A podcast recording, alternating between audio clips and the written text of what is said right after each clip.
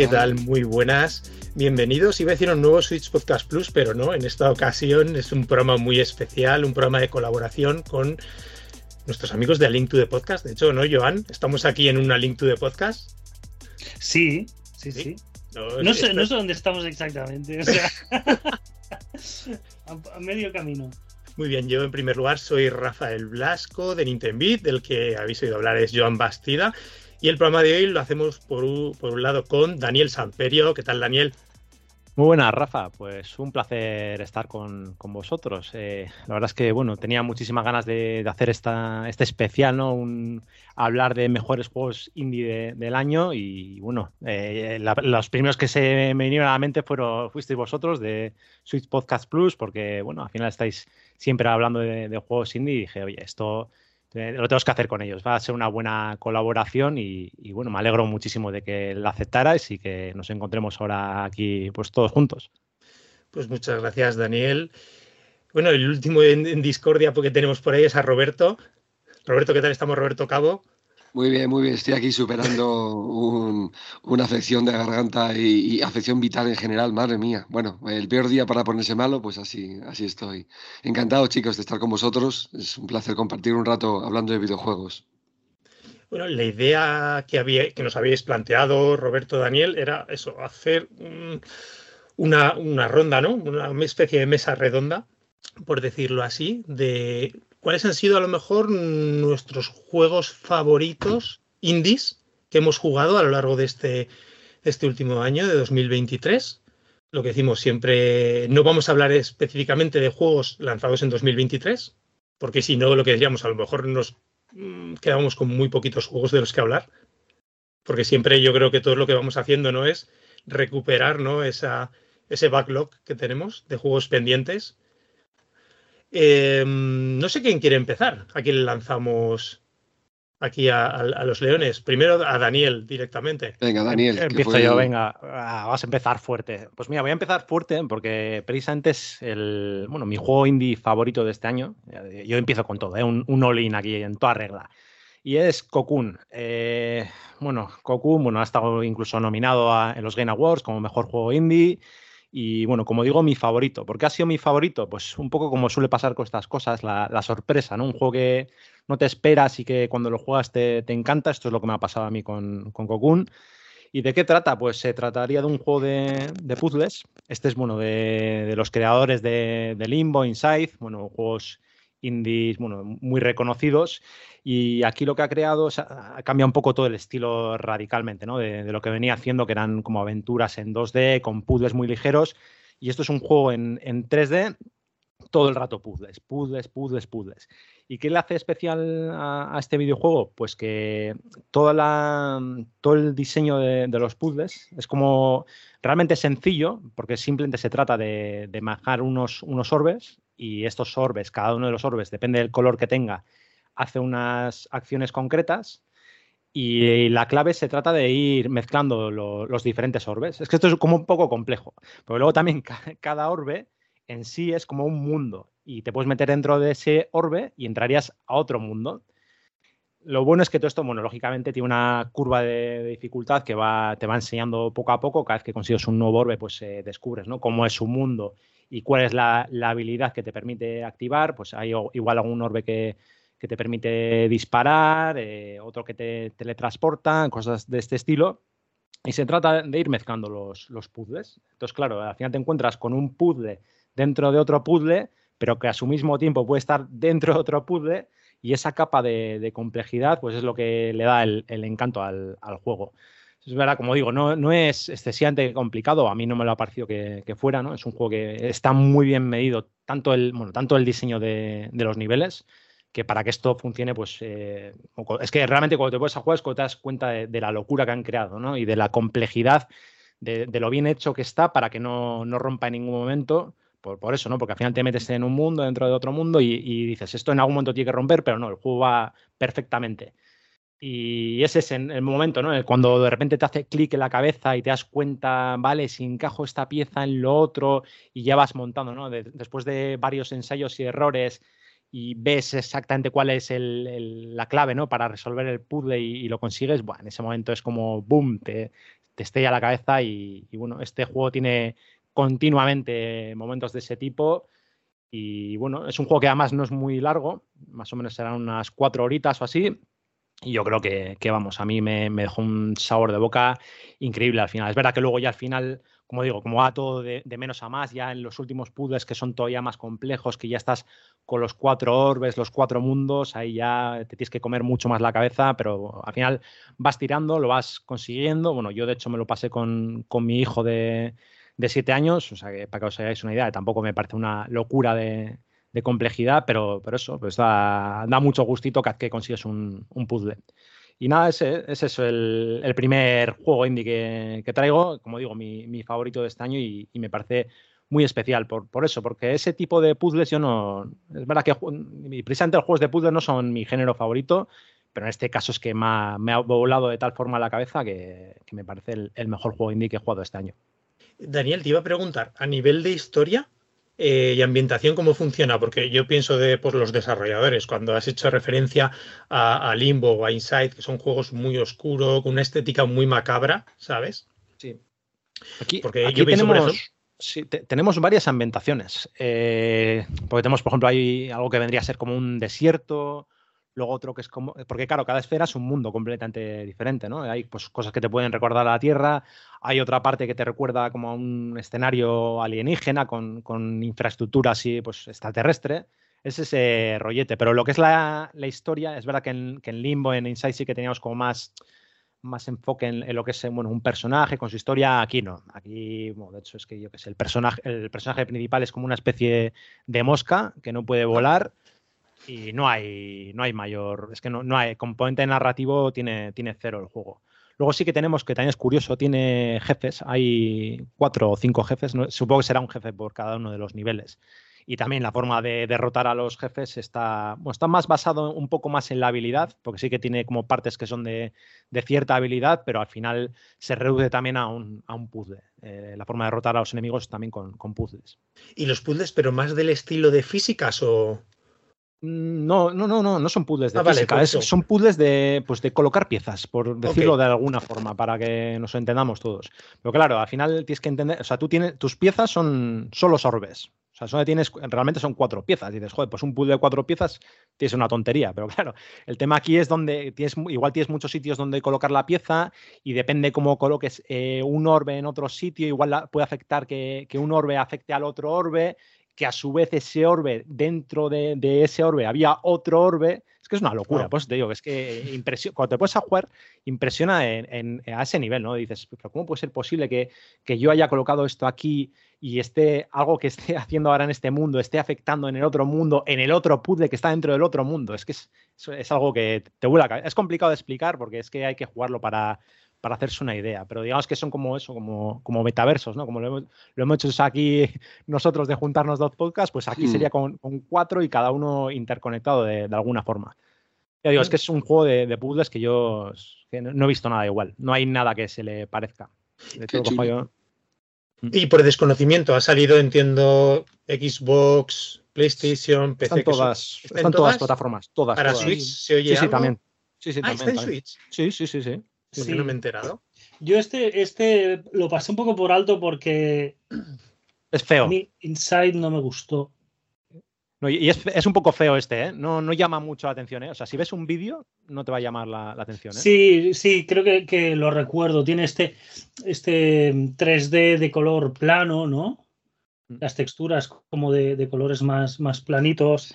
Es como orgánico, como si estuvieras dentro de, un cuerpo humano, pero tampoco es muy claro, sí es rarito, sí. Una vista isométrica, ¿no? Creo que es algo así. Sí, es isométrico, sí. Sí, es que no es juego que entre por los ojos. Si ves un vídeo y vas a decir, va, pero vas a decir va porque es que no te, no te es imposible que te hagas una idea de, qué va el juego. hay, que, hay que jugarlo. Este juego le hubiera venido muy bien tener una demo una demo de, eso, del primer mundo, lo que sea, yo creo que este juego, eh, ese primer mundo ya te ha, atrapado, vamos, te ha atrapado seguro.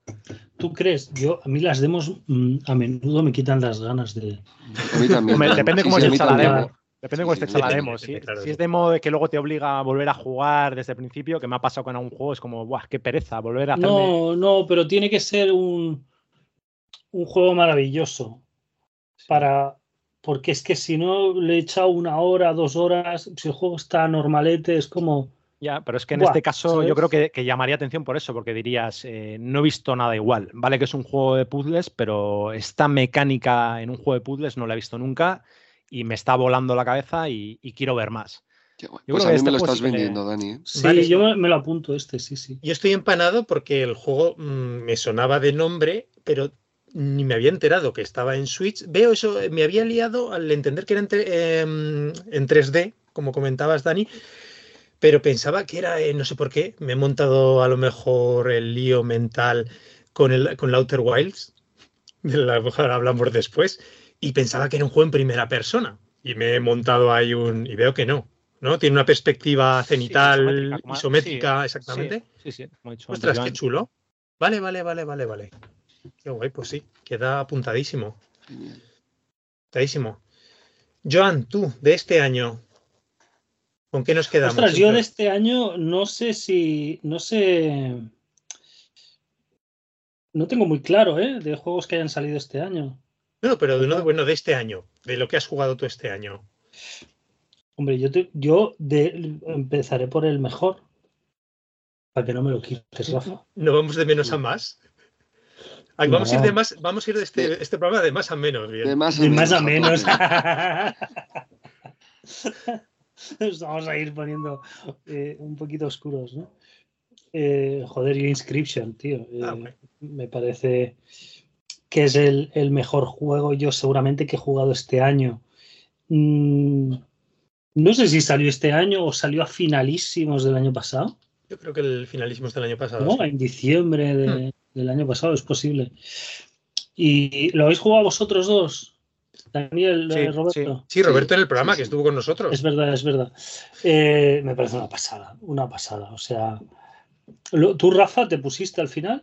No, no, estoy esperando el momento a ver si cae la edición, ya sabes, de plástico. Ah, Ah, Pues mm, me encantó, me encantó lo.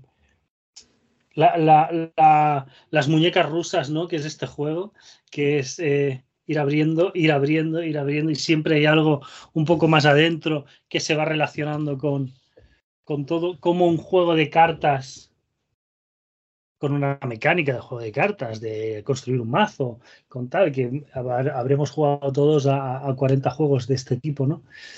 Eh, se retuercen las normas sobre sí mismas, se ponen del revés, para luego acabar siendo el juego de cartas que era al principio, pero con muchas otras cosas, ¿no? Que has ido aprendiendo y haciendo y, y entendiendo a lo largo de, de todas esas majaderías que van pasando.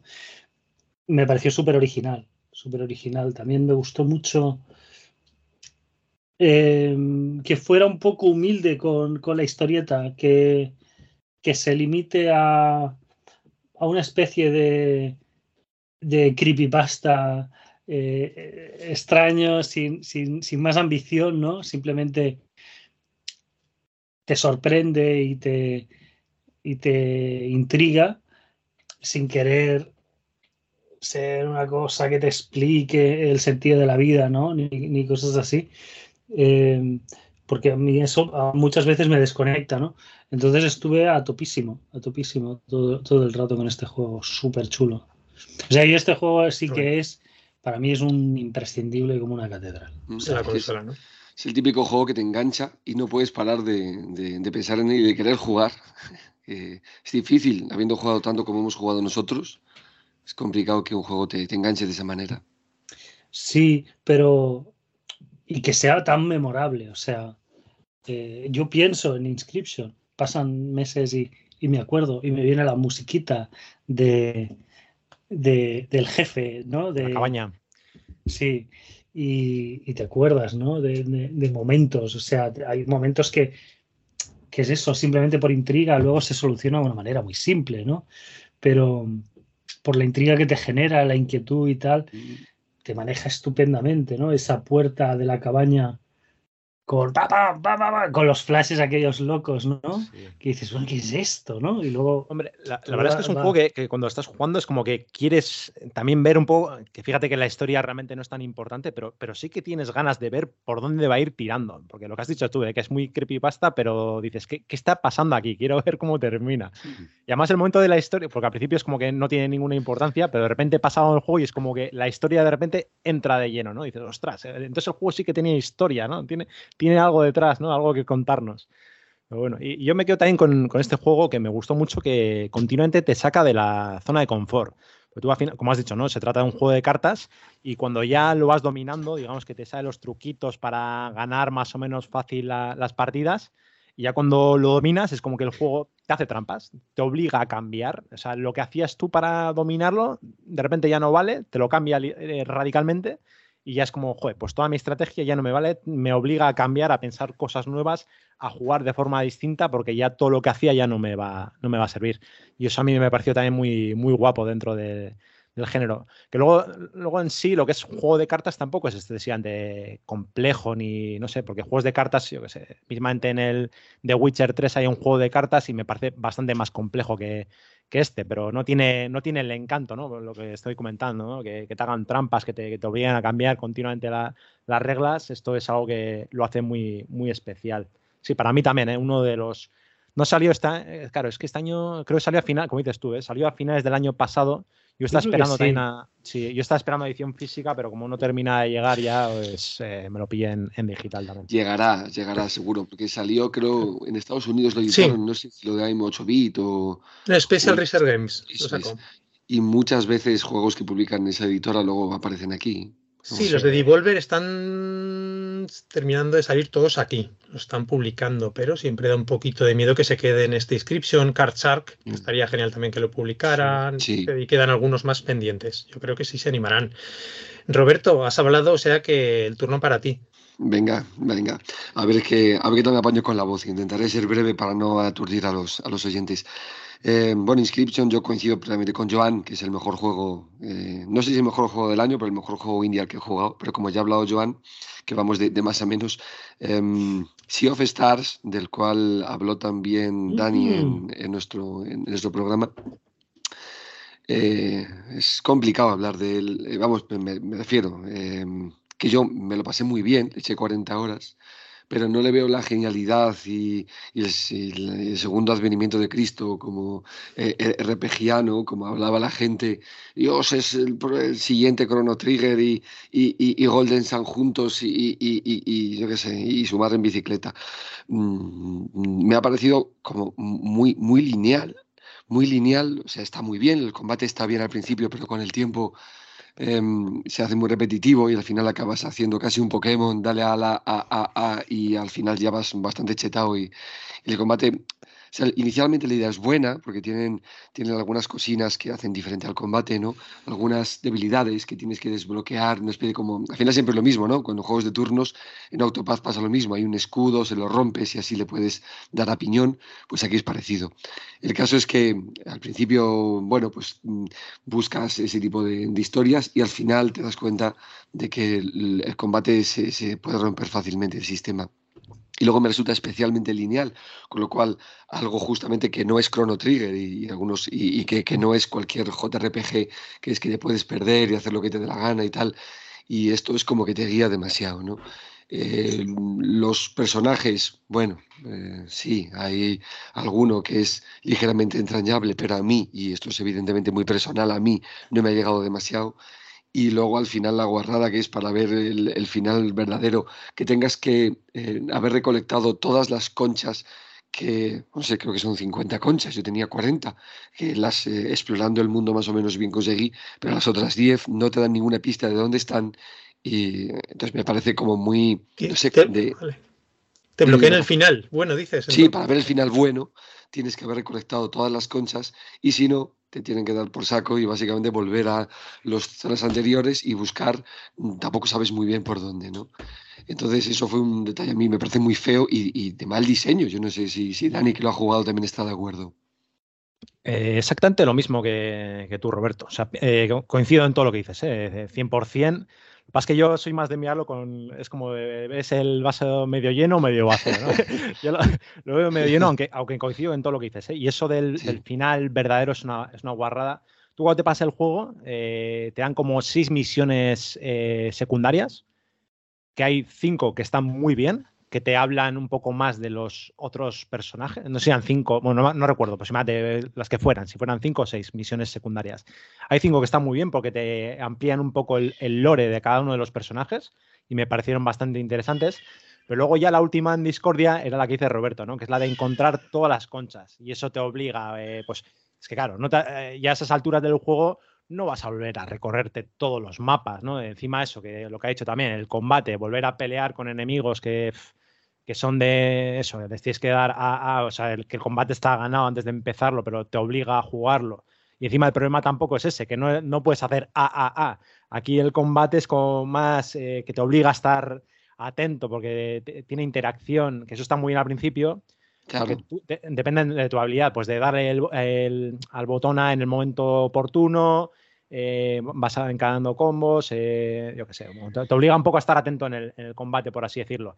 Entonces, cuando tienes que volver atrás, pues eh, te obliga otra vez, ¿no? Un combate no va a ser un combate de 5 segundos, va a ser un combate de un minuto. y no tienes tampoco, y no tienes la posibilidad de huir, que es algo, con que hubieran a huir, ya estaría solucionado, porque entonces ya pillarías. Qué, extraño, ¿no? Porque no sé, se me hace una opción Sí, fundamental, ¿no? Este tipo de juego, sí. Y para los que somos cobardes en la vida real y huimos de las peleas, eso es fundamental. ¿no? Hombre, juegos de estos, juegos de rol al final te escapas de los combates. Pero es verdad que puedes. Los, de los combates, yo creo que va este juego además, que si no recuerdo mal, eh, lo que intenta recoger es ese espíritu de los clásicos de 16 de la época de 16 bits. Sí. Sí, sí que recuerda, ¿eh? Y recordar sí que recuerda. Sí, lo que y el arte de Roberto... es precioso. Sí, Huir, yo creo que la, Claro, y la, pero la función de huir está en cualquier RPG desde hace décadas. Sí, sí, sí.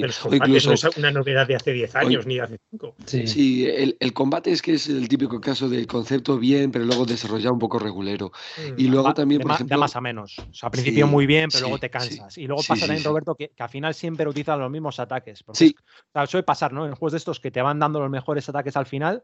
Aquí no, aquí es al contrario. Aquí tienes los mejores ataques desde el principio y luego ya el resto son como de relleno. Y encima, como las animaciones son más lentas, pues al final no las utilizas. O sea, tienes como tienes invocaciones, claro, la invocación, joder, qué guapo, quita un montón de vida, espectacular, pero luego no las utilizas porque cada vez que lanzas una invocación es una animación de un minuto. Y, no puede, efectivamente. claro, que digo, no se puede saltar la puta cinemática esta, pues no, no se puede. Sí, sí, sí. Y por ejemplo, otra solución, en lugar de huir, podría haber sido lo que pasa en algunos juegos, que cuando ya vas chuberchetado de nivel, el resto de enemigos se mueren automáticamente, o sea, desaparecen de la pantalla cuando contactas con ellos. Por ejemplo, en Radiant Historia pasa eso, ¿no? Cuando vas ya muy chetado, ya pues los enemigos, o sea, te, te dan experiencia, pero no tienes que luchar contra ellos. Sí, es, la idea está bien, la música muy bonita, los gráficos fenomenales, Em, los personajes quieren ser demasiado épicos y quieren, ser, quieren dar demasiada pena en algunos momentos de la historia. No sé, es un, quiero y no puedo. Entonces, que estuviera ahí entre los entre el mejor juego RPG, digo, madre mía, ¿pero dónde van estos? Los Game Awards, ¿eh? ¿dónde van? Para ti, Roberto, ha sido más de las decepciones del año, ¿no? Por lo que ya te he leído en Twitter comentar mm. y por lo que estás contando ahora, ¿no? Más que otra sí, cosa. Sí, sí, sí. ganó, eh, ganó eh, Dani, mejor juego indie, pero creo que también estaba nominado al mejor JRPG o el mejor RPG del año. ¿Dónde van? ¿Dónde van? Bueno, esto ya es un poco, a ver, porque el juego sí, el reconocimiento al final está ahí, ¿no? La gente tenía, el juego está ya anunciado hace muchos años y la gente lo tenía en el punto de mira. No sé, a ver, yo, Roberto, yo lo veo, como te he dicho, ¿eh? para mí el vaso medio lleno. Tiene muchos, sí que tiene fallitos, pero yo creo que, o sea, al final yo lo disfruté mucho. Es verdad que es un juego, tienes que tomártelo como un RPG de, vieja escuela de, Super Nintendo, con una historia mucho más sencilla, mucho más directa. También es un juego mucho más corto. Un, juego, un RPG en 30 horas te lo has ventilado, no te va a durar más. Y a mí eso me gusta, porque últimamente los RPGs te meten un montón de relleno. Eh, cosas que no, que no me van a aportar nada. Yo prefiero una historia sencilla, que sea así tipo épica, y este juego tiene, tiene esa historia épica, con sus giros de guion Y bueno, yo creo que los personajes, salvo los principales, que yo creo que son los que están peor escritos, los más planos, el resto de secundarios sí que me parecieron que, están interesantes. El combate también está interesante hasta el final, que está hace repetitivo, no sé.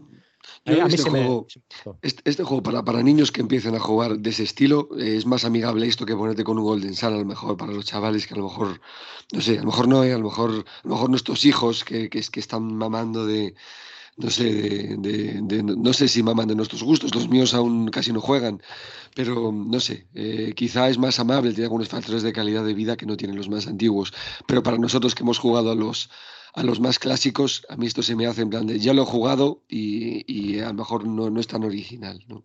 Pero vamos, que, que, yo, el tiempo que me lo jugué, que en mi caso fueron 40 horas, yo creo que las primeras 30 horas se me hicieron bien, un poco repetitivillas al final, pero al final yo decía, por Dios, que acabe esto de una vez ya.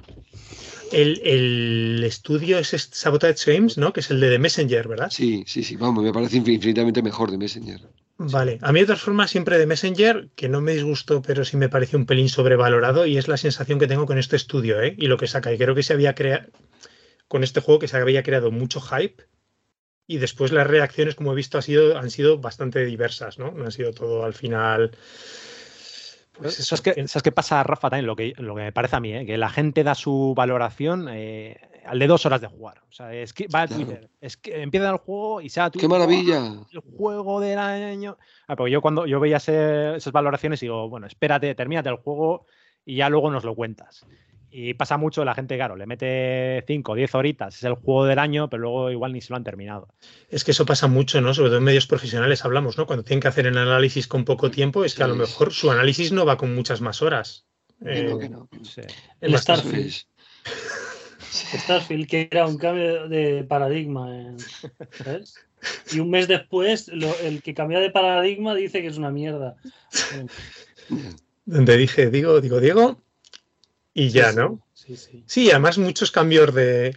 Es triste más de un medio, yo creo, que esos cambios después de discurso, o sea, la tendencia al principio, esas reacciones positivas van con el discurso general y después esos cambios no van con un criterio propio, ¿no? Por decirlo así. a lo mejor es verdad, a todos nos puede pasar que a lo mejor las primeras impresiones son muy buenas, juegas más, profundizas más y ves que no es para tanto, pero aquí después que esos giros de guion en el discurso general, ¿no? Mainstream se producen un poco también por tendencias, ¿no? Ahora todo el mundo dice que es muy malo, pues vamos también con esa tendencia. Sí, a veces tiene, que salir alguien, ¿no? A, escribir un artículo y entonces ya pues se, suma, sí. se suman, ¿no?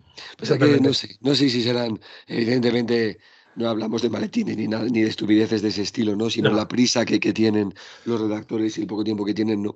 Pero a veces pasa lo contrario, ¿no? Eh, decimos que hay gente que dice que es muy bueno y luego sale alguien y dice esto es una mierda. Y a veces lo comentábamos hablando de Octopath, que Octopath 2 es el mismo puto juego que el 1, igual de bueno, igual de buenísimo. Y muchos medios decían, ¡ay, la historia, qué mala! El Octopath 1 tal, y ahora con el 2, ¡ay, qué bueno! Es que vamos, ha mejorado en todo. Y yo diciendo, pues es el puto mismo juego, es la misma maravilla. Lo único que mm, con personajes diferentes, pero que básicamente es, mm, vamos, como jugar a lo mismo. Yo encantado. Entonces, está claro que ni se lo jugaron antes ni se lo han jugado ahora del todo. Son 80 horas de juego, tampoco les culpa, ¿no? Pero que lo digan, que lo digan. Si no se han pasado el juego, que lo digan. Este análisis está hecho con 20 horas de juego, con 15 horas de juego. Mm. Sí, sí, yo creo que eso estaría muy bien que muchos medios lo dijeran, igual que que ya desde hace años se puso de moda indicar en los análisis, en, las críticas, indicar si el juego se había suministrado o se había comprado, ¿no? Se había suministrado por la distribuidora o pequeñas en, determinados blogs. Bueno, pues por lo menos sabes lo que decimos, ese queramos que no, ese factor de si te has gastado tú el dinero en la copia, los 20, los 30, los 50 euros, a veces pesa mucho, ¿no? a la hora de valorar un juego. Y lo de las horas estaría muy bien, porque la verdad es que hay análisis que, que dan mucho que pensar. En este sentido de análisis express y, y que se quedan muy cortitos. Sí. Eh, continúo yo, me sabe mal, pero ya digo que he jugado apenas muy poquitas novedades de este año. O sea, voy a hacerlo uno muy fácil, pero a lo mejor es porque es el juego que más pozo me ha dejado este año que creo que lo habéis jugado todos, que a todos os ha encantado. A mí en su día le tenía muchas ganas, pero Joan habló maravillosamente en nuestro podcast de él, que fue Disco Elysium. Es un juego que, bueno, ahora ya lleva unos años en el mercado, ¿no? Bueno, no sé qué lleva, hace dos, tres años salió, no me acuerdo exactamente, en, en Switch en consolas. Yo creo que un par de años. Un par de años. Y un año más en consolas Hmm. y algo más en PC, sí. Pero bueno, que no por ello no es un juego, sí, que es un juego maravilloso para recomendar. Esta historia de un detective amnésico, ¿no? Tras una juerga brutal pasada por alcohol y drogas, que tiene que... Bueno, es una, una, una, una juerga suicida, ¿no? Suicida, sí. Un poco. Sí. O sea, lo que busca es un poco el Living Las Vegas, ¿no? decir, se acabó. Diapeto, me lo meto todo y reviento, ¿no? Sí. Y que des- eso, y despierta en, una, en un barrio de, de un puerto, en un. No sé, os acordáis de la ciudad de Rebachol, que es una especie de. Pues eso, un mundo ficticio. Así, entre- Buenísimo. Sí, chulísimo, la verdad. Joan, creo que lo decías, una especie que tenía tintes de una ex república soviética, ¿verdad? Pero que a, a la vez tiene unas fuerzas invasoras, que tiene, ¿no? Una coalición Sí. internacional. A mí Bueno, me la historia- mucho sabor de eso, sí. Pero es muy chulo ese, el, todo el trasfondo y la, todo el mundo que hay detrás de la historia. Y bueno, y básicamente es, eh, este detective tienen que investigar un asesinato de un ahorcamiento que se produce, ¿no? Se encuentran allí de un, un mercenario. Y entonces, pues, ahí se desarrolla la labor detectivística. Es curioso, se describe siempre como un juego de rol. Yo jugándolo, dice, sí, por supuesto es un juego de rol, porque bueno, habría, habría para discutir que, cómo definimos, ¿no? El rol o qué caracteres definen los juegos exactamente de rol en, el mundo del videojuego. Pero claro, le ves tantos toques de aventura gráfica mismo, novela visual, porque creo que Daniel, cuando ponía que iba a hablar de él, decías, no, eh, tengo muchas ganas de releérmelo, porque es que es un juego al final de continuos árboles de diálogos, ¿no? Sí, continuos, al final de tiradas de dados, pero para los cuales eh, utilizas tu inventario muchas veces para superarlo. Bueno, también la subida de niveles, ¿no? Porque es muy importante cómo construyes tu personaje poco a poco. Y bueno, y lo Es que- interesante. Es que es quizá en todo esto que dices, es más juego de rol de papel. Sí, sí. Más juego de rol de... Es que son todo cosas de, de jugar a rol en una mesa, ¿no? Mm. De alguien explicándote la situación y qué haces, ¿no? Y, y tú pues decides más o menos qué haces de entre el Disco Elysium, a veces, entre siete opciones diferentes, ¿no? A veces son dos, pero hay veces que son cinco o seis, una lista enorme que dices, a ver, ¿qué hago? ¿Qué tiro?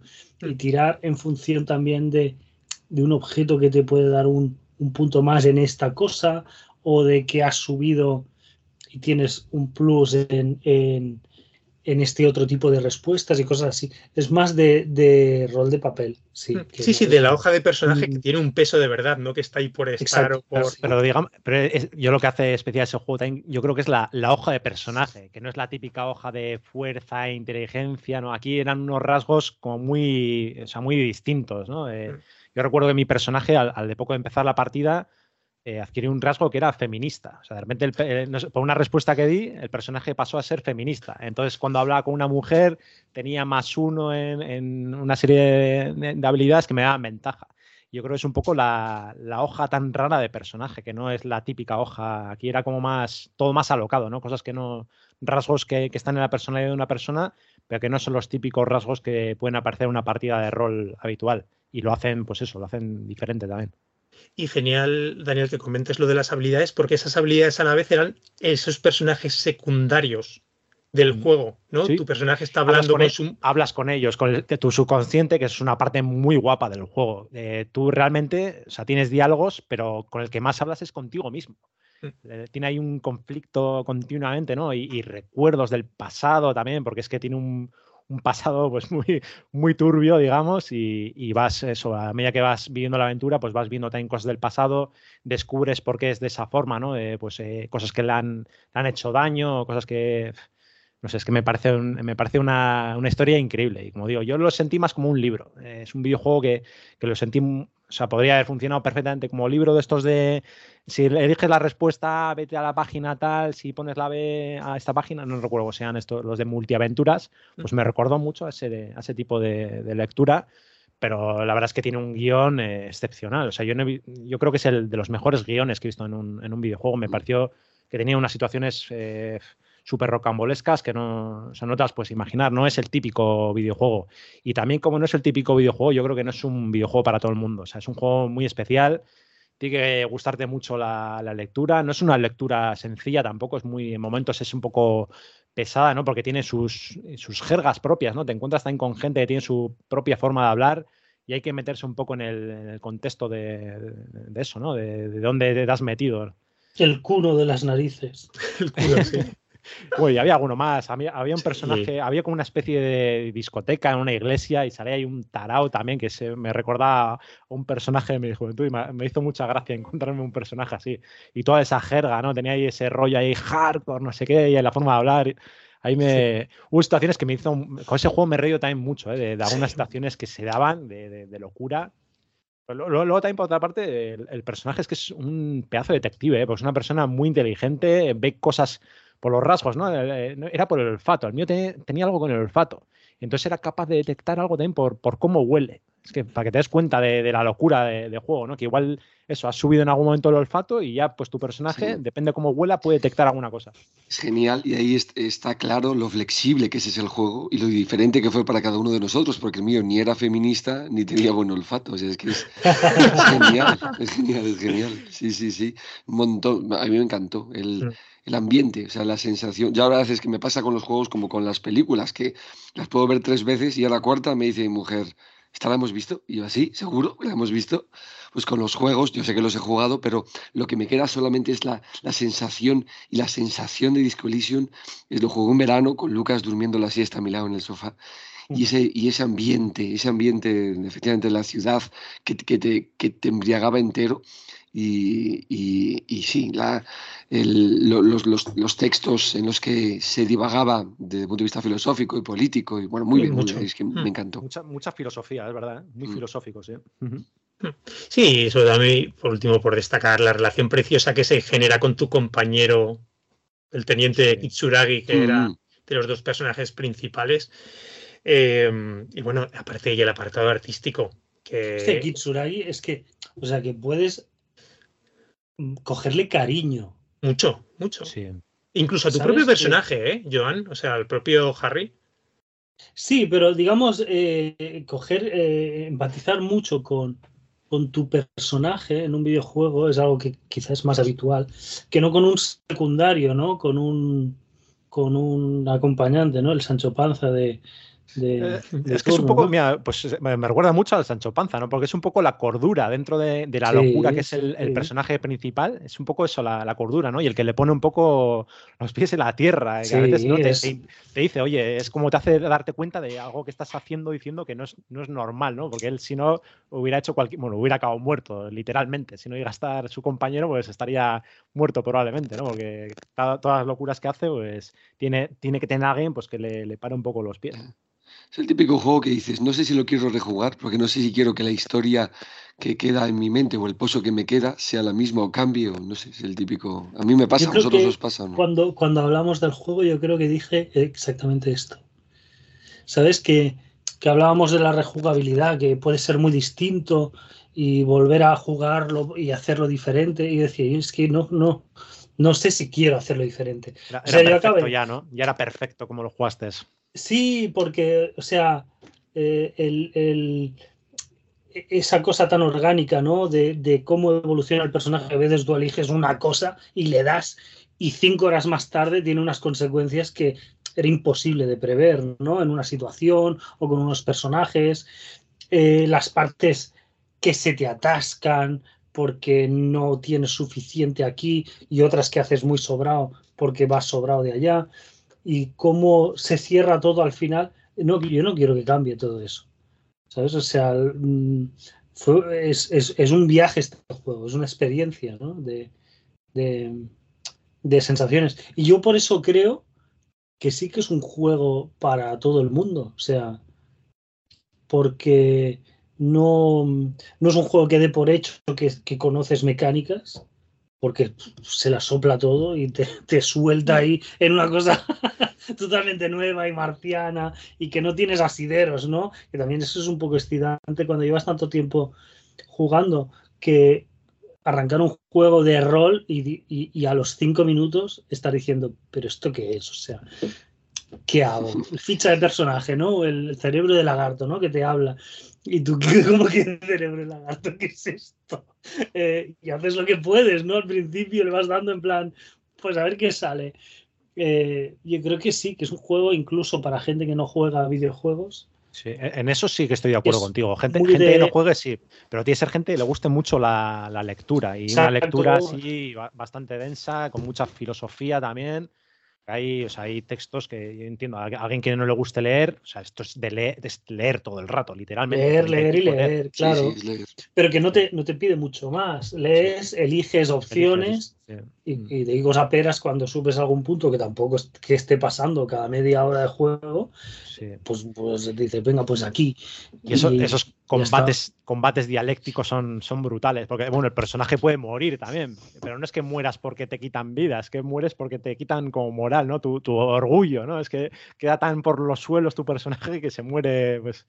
bueno, yo me metí en una pelea y el hecho de yo atacar le dio un infarto al tío porque estaba y se murió. Y fue como, que se Pegarle un puñetazo y yo, venga, vamos allá, a ver qué pasa. Y se me muere el pavo, ¿sabes? el, mío casi muere de, en la discoteca, eh, bailando, que le dio algo en, el o algo así. Sí, sí, sí. sí, sí, Pues es, es, un juego increíble. A mí, la verdad que lo digo, no solo que mejor pues, me deja este año, sino que de esta generación estos, estos años. Yo creo que os va a pasar y me, seguramente me pasará cuando por fin me lance con Inscription, ¿no? Que va a haber estos juegos, esa pequeña lista de juegos increíbles y este está ahí ya. Bueno, Disco Elysium... Ese, me da envidia. ¿eh? Siempre que alguien empieza ese juego y, le ha gustado, es como envidia de, de, poder vivir esa experiencia. ¿no? Es de estos juegos que quieres borrarte la memoria y, y volverlo a jugar. Es, es, una suerte poder haberlo disfrutado. Pero también, yo es que eso, conozco mucha gente que no le gusta, pues por eso, ¿no? Es muy, muy denso, yo lo entiendo. Pero quien le gusta, yo creo que este juego a quien le guste es que es de, esos juegos que te acuerdas toda la vida. Toda la vida. Muy bien, chicos. Em, ¿Continuamos? Venga, pues eh, ahora me tocaría a mí. Eh, ¿Seguimos en orden o...? Sí, sí, sí, yo creo que sí. Sí, sí, dale, dale. Pues venga, pues voy a. El siguiente tengo aquí anotado, bueno, más que nada un poco por juegos que hemos hecho al principio, ¿no? un poco la lista de los que tenemos cada uno y este que no lo tenéis ninguno y me parece de los mejores juegos de este año. Dredge, eh, el juego del barquito. Eh, mm. La verdad es que este también muy, muy, interesante. Salió, en, salió este verano, ha salido hace, hace no mucho. Yo lo, lo jugué también precisamente en, verano. Y a mí este juego me llamó mucho la atención la, la, estética, que es así como low poll. A mí me resultó muy bonito el, el, el, diseño artístico del juego. Luego también es verdad que a mí todo lo que es mundo marino me gusta muchísimo. Pero, eso, ver ahí un barquito y que te cruzas ahí con, yo qué sé, con delfines, con orcas, pues ya me, llamó la atención. Luego me encontré un juego eh, que tiene un toque oscuro, habla mucho de, la locura del personaje, tiene también eh, lore, no, me acuerdo cómo se dice, un lore, eh, joder, si lo diré, ahora no me salir la palabra. Pero bueno, tiene lore así oscuro de... Joder, ¿cómo dice? Bueno, no, me a salir la palabra. Daniel, perdona que te interrumpa. ¿Cómo, de que estaba mirando capturas porque el juego lo conocía, pero la verdad es que nunca me veía mucho la atención y la verdad ahora estoy viendo por primera vez las imágenes de él. ¿Qué ¿De qué estilo de juego es? Para que me aclare, porque veo el barquito aquí. Yo diría que sobre todo es eh, exploración, o sea, al final vas con tu barquito y vas explorando las islas, un poco lo que vas viendo, ¿no? En el horizonte, o te indican, tú sabes que, que al este tienes una isla grande, hay un grupo de islas, más o menos por eso te, te vas orientando, pero es un poco, sobre todo por la vista. ¿eh? A medida que vas navegando, igual ves un poco a lo lejos, ves algo que te llama la atención, yo que sé, ves un barco hundido, por ponerte un ejemplo, ¿no? Y perdona, y e, pero en esa isla te puedes parar y bajar o como... En todas no. ¿Cómo interactúas? Hay algunas, que sí. Eh, realmente no es que te bajes del barco. Eh, tú cuando llegas a una isla, si tiene puerto, puedes atracar en el puerto, entonces hablarás con alguien que, haya ahí en, esa isla. Puede ser un, yo que sé, el pescadero puede ser un, ermitaño que, que viva ahí, puede ser un científico que esté ahí atrapado, esté haciendo un experimento. La verdad es que toda la gente con la que te encuentras es gente un poco rara. No hay, digamos, gente normal. Todo tiene un toque así turbio. al principio cuando llegas hay un alcalde que es como que te dice que te ha salvado, eh, porque era como que tu barco se había siniestrado, entonces el alcalde este te ayuda, pero tiene como oscuras intenciones, por así decirlo. Y toda la gente que te encuentras es un poco así de, ese estilo, ¿no? Eh, tiene ahí ese toque oscuro y bueno, te encargan misiones, pues eh, bueno, pues suele ser de, localizar cosas. Esas cosas pues las, vas encontrando a, a, lo largo que vas explorando las otras islas o pescando también en, pecios, te encuentras ahí que hay algo hundido, entonces sacas ahí como el, barco lleva una, maquinaria que con eso pues, pues sacas los tesoros que haya hundidos. Luego, aparte de eso, tienes que pescar. Eh, cada uno de los tipos de peces tiene un minijuego de pesca distinto, que esto al final hace que no sea repetitivo, porque al final si tienes seis depende del tipo de pez, pues tienes un minijuego y como hay como seis o siete minijuegos, pues hace que no se haga muy repetitivo, porque yo entiendo que la mecánica hasta de pescar al final pues se puede hacer muy pesada. Si estuvieras todo el rato pescando de la misma forma, se haría pesado, pero aquí como te van intercalando, pues eh, se hace divertido. Y es eso, al final se trata de ir eh, pescando peces, sacando tesoros, vas mejorando tu barco, eh, haces más grande el barco para poder llevar más carga de peces, más, carga de, pues, de tesoros que encuentras. Eh, luego sacas también metal, sacas maderas, todo eso es para ir mejorando el barco. Luego le puedes meter más motor para ir más rápido, le puedes poner más luz, que esto también es muy importante, la luz, porque en el juego, bueno, va transcurriendo el día y por la noche, bueno, está todo muy oscuro, entonces, claro, el personaje al no tener buena iluminación igual hay momentos que tiene como visiones. Eh, se imagina, pues yo que sé, que aparece por ahí un monstruo marino y puede ser que sea real o que sea, que sea falso. Entonces, claro, tú muchas veces si, si no tienes la cordura también, tu personaje se va volviendo loco, si le van pasando cosas, si está navegando mucho tiempo de noche, es como que va perdiendo la cabeza. Por eso también es importante por la noche intentar llegar a, puerto para que no pierda la, la, cabeza. Porque cuando ha perdido la cabeza no sabe realmente ¿no? si lo que está viendo el tío es real o es, es, es imaginación suya. Es Craftiano. Sí, eso es correcto, que no me salía la palabra. Vale. Tiene, tiene mucho lore de, eso, sí, incluso así criaturas que salen son de ese, estilo. Luego también los peces, que, los peces que encuentras, hay peces que son como normales, pero luego hay otros que son mutaciones y por las mutaciones te van dando más pasta. Luego también tiene esa parte de, coleccionismo que te incita a buscar todos los peces, como que... Porque, Daniel, es como... Es, entonces es un mundo abierto en el que vas o... Sí, es mundo abierto, sí, sí, sí. De hecho, yo creo que desde el principio puedes ir a cualquier isla, lo que pasa es que, claro, lo suyo es ir a la isla bien equipado. Eh, digamos que más o menos es un poco como, como el Zelda te puede pasar, ¿no? Que igual hay zonas que puedes ir cuando quieras, pero va a ser más duras y si las haces con un orden que más o menos el juego te va a entender que hagas ese orden. Aquí pasa un poco lo mismo. Lo suyo es eso, que llegues ya a ciertas zonas, que llegues ya con un barco ya preparado. Pero luego también las cañas, hay cañas que son especiales. Eh, eh, tenemos diferentes biomas, hay una parte que es como de, volcán, otro que es como de la antigua Grecia, hay una parte también que es de, de, manglar y en cada una de esas zonas pues necesitas un tipo de caña especial para poder pescar los, los peces especiales que hay en esa zona pero claro, pero para llegar a ese momento, pues tienes que haber conseguido ahorrar los suficientes recursos para poder pillar la caña o la red que te permita pescar en esa zona. Y no sé, a mí se me hizo muy, muy entretenido. Es verdad que al final estás todo el rato haciendo lo mismo, pero yo pude estar 15 horas haciendo todo el rato lo mismo, pasándomelo igual de bien eh, de principio a fin y, me gustó mucho. Y luego al final, cómo termina la historia, cómo la, la cierra con esa parte de, de, bueno, eso, de, del toque castellano, pues me, me moló muchísimo, me, me gustó mucho. Güey. ¿Este estudio que de estos de Dredge es español? ¿Me sonaba no, mío? No, no, no, es de aquí, ¿no? No, no, no. No te sé decir ahora mismo de qué estudio es. No.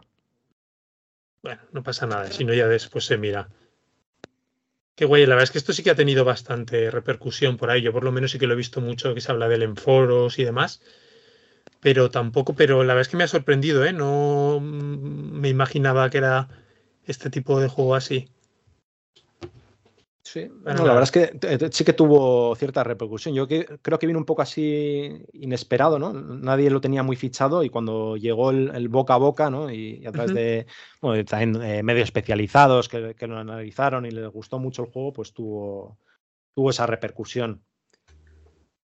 Qué guay. Qué guay.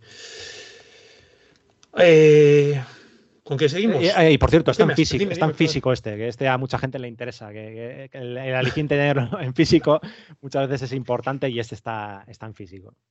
No nos daremos por aludidos por si acaso, pero. Eh, ¿Quién va ahora, Joan? Sí. Otro más que apuntamos, Dredge, ¿vale? ¿Con Vale. qué seguimos? Pues yo este sí que sí que es eh, un juego que salió el, yo diría que el otoño pasado. Eh, lo jugué a principísimos de este año, que es Signalis. Mm. Y, y- y, ostras, para mí fue una, una sorpresa porque era un juego que, que no recuerdo bien dónde oí hablar, igual en algún podcast o algo. ¿Lo habéis jugado vosotros? No, no, no. ¿Conocéis? Yo sí, yo sí, me encanta. A ver qué me, a ver qué me cuentas. Sí, pues, pero pasó como un poco por, por, debajo del radar, ¿no? O sea, para lo que yo considero que son juegos, joder, eh, llamativos y, y que, ¿sabes? Que están, que están muy bien. Mm, No sé, un poco discreto. Es una especie de recuperar las, las- un poco la estética, las mecánicas, sobre todo, del primer Resident Evil un poco, un poco Alone in the Dark, Resident Evil de, los 90, pero en una ambientación futurista y con, con un aire un poco lynchiano, ¿no? De, de, mm, una especie de, de- de mundo onírico que se va mezclando con la realidad. Nunca sabes eh, bien bien si lo que estás viendo es algo, es algo simbólico que está pasando en alguna parte que pasó antes, que una pesadilla que se mezcla con, con los sucesos, ¿no? Es un viaje de, de un robot a, a- a una especie como de colonia minera, algo así, en otro planeta, que va a buscar a otro robot, ¿no? A una compañera sentimental. Y es todo ese viaje adentrándose en las profundidades, todo volviéndose más oscuro, más, más, más, más sórdido, con, con estas ensoñaciones y tal, que te lo hacen muy, muy interesante. Más o menos es un juego que creo que cuando acabas puedes intuir de qué va, ¿no? Aunque no lo tengas muy claro, creo que tampoco necesitas tenerlo súper claro, eh, ni rejugarlo 15 veces para ver distintos finales y, y tenerlo todo atado. Yo no lo necesito eso me gusta me gusta acabar, digamos, atando un poco la historia, que es como lo atas al final de, este viaje que tiene, eh, y, y dejar cosas en el aire, ¿no? Me gustó mucho mm, lo pequeño que es y lo resultón que, que logra ser eh, en, en- en cuestión de, de plantear los escenarios, de hacerte ir y venir con mucha gracia para que un pequeño escenario pueda parecer una cosa más grande y que no se repita y que no aburra. Eh, las microcinemáticas que hay de tanto en tanto que son muy chocantes, ¿no? Un primer plano o una mano cogiendo algo o son momentos, ¿no? Yo recuerdo uno, un, un- un enfrentamiento que hay con, con un robot gigante, ¿no? Que está como enfermo y tal, que es un poco perturbador, ¿no? Y es un juego que, que con ese, ese bajo poligonaje es un poco, no sé si es realmente un, un 3D tipo a short hike, ¿no? Bajado de resolución para que coja ese píxel, eh, o juega con el 2D y el 3D a bajísima resolución para que, que sea coherente. Y con ese poco detalle que te logre meter a- a- ahí, ¿no? Y te seas tú el, el- a la antigua, ¿no? El que rellena los, los huecos que no te está dando que no te está dando visualmente. Y creo que también ahora, que hace muchos meses que lo acabé, el impacto que tiene, ¿no? El impacto visual y el impacto de sensaciones, hostia, es, es muy grande para un juego tan pequeño. Es un juego que, que a mí se me ha quedado, se me ha quedado, lo disfruté muchísimo y, y también lo veo súper, súper recomendable este juego. Hablamos de él en el podcast. Yo también es que de, las, de los juegos que más he disfrutado este año, sin ninguna duda. A mí este juego, a, a lo que más me ha recordado, has dicho Resident Evil, pero a mí me recordó incluso más al, al Silent Hill, el primero, el de la PlayStation 1.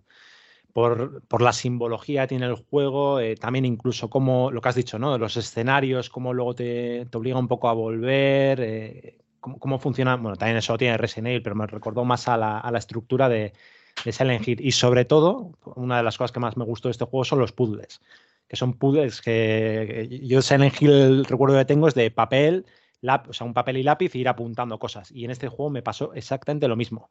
Porque es que hoy en día hay muchos juegos que tienen puzzles, pero es que son puzzles muy, muy, muy ligeros, ¿no? Al final no, necesitas papel y lápiz para resolver ningún puzzle. Y yo con este juego sí que necesité de tener apuntes, de ir apuntando cosas, porque no, tenía esa facilidad que, me han pasado con otros juegos. Y fue algo que, me encantó mucho y que me recordó muchísimo a, Silent Hill, que es uno de mis videojuegos favoritos.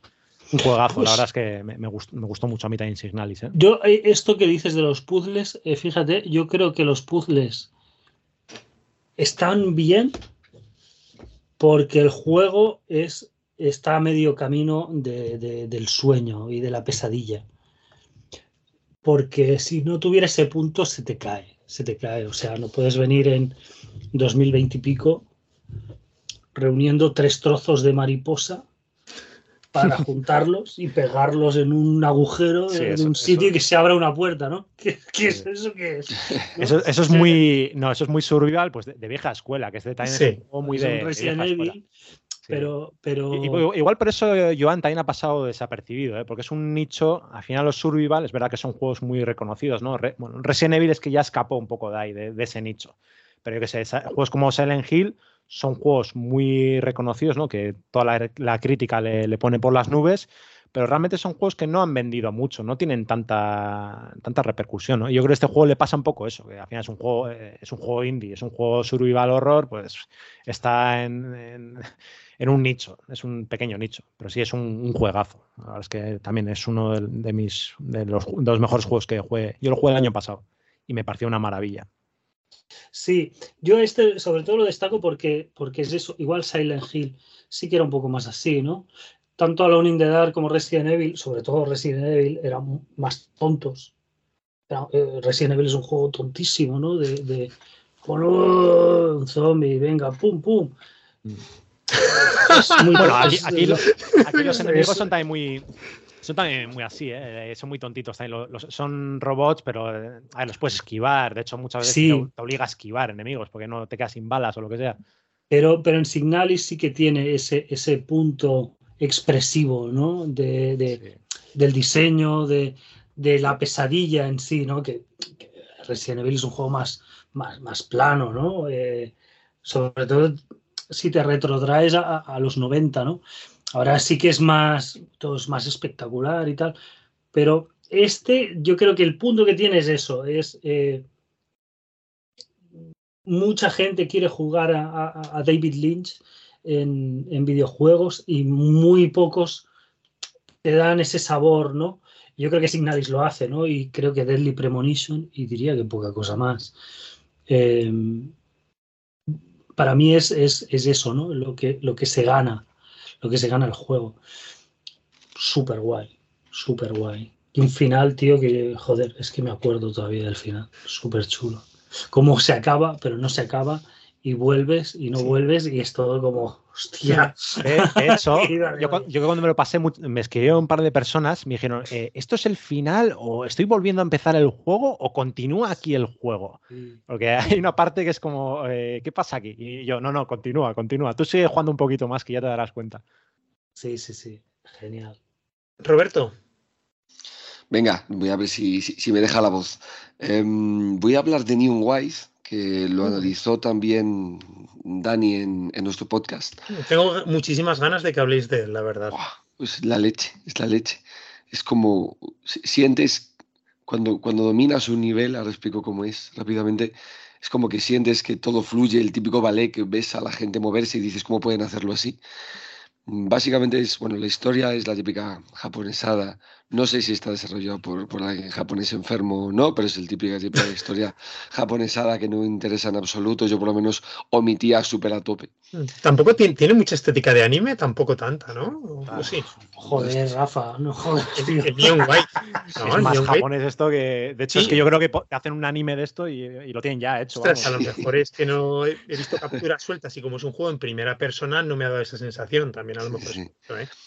El caso es que básicamente se trata de ir del punto A al punto B, desde el inicio del escenario al final, lo más rápido posible y em, matando a X demonios que te digan. Los demonios aparecen a veces como en forma de personaje tipo feo, tipo demonio, o un globo oscuro que si impactas con él te hace saltar más arriba y tal. Para ello, bueno, puedes ir muy rápido y corriendo y además puedes saltar y además tienes armas que son cartas que te sirven como disparo primario y como disparo secundario. Secundarios que descartas la carta, ¿no? das a otro botón y la descartas, y al descartarla hace algo diferente. Una ametralladora, cuando disparas normal dispara, pero cuando la descartas, pues eh, hace un, un, chute hacia abajo, hace como un, como, como un salto hacia abajo, ¿no? Para aniquilar a los eh, enemigos que tienes. O una pistola que cuando la descartas hace que tengas una especie de, de segundo salto. Entonces, con, con, esa simpleza inicial, bueno, la cosa se va complicando como todo, la curva de dificultad está muy bien y, y, la verdad es que lo que, te, eh, lo que te dan ganas es continuamente desde un... vas avanzando en el nivel y cuando llegas y dices, vale, aquí he caído, vas avanzando cada vez un poco más y al final lo haces de seguido con el gusto de, ¡oh, qué, maravilla! Y así vas avanzando nivel tras nivel. Te van eh, proponiendo retos porque eh, las armas son diferentes, los escenarios van también cambiando. Eh, a mí la estética me gustaba al principio, al final estaba un poco hasta los huevos de, de las, de, no sé, de, esos colorinchis tan saturados y de, y de, no sé, estaba un poco, un poco harto, pero y de, de, esa temática tipo cielo, no sé, leí por ahí. Son muy blanco, ¿no? Sí, sí, sí, pero a la vez también hay veces que son como muy, muy estridentes pero va muy bien. Sobre todo es la sensación de que es un juego súper frenético. A veces me daba la sensación de que estaba jugando al Gran Turismo.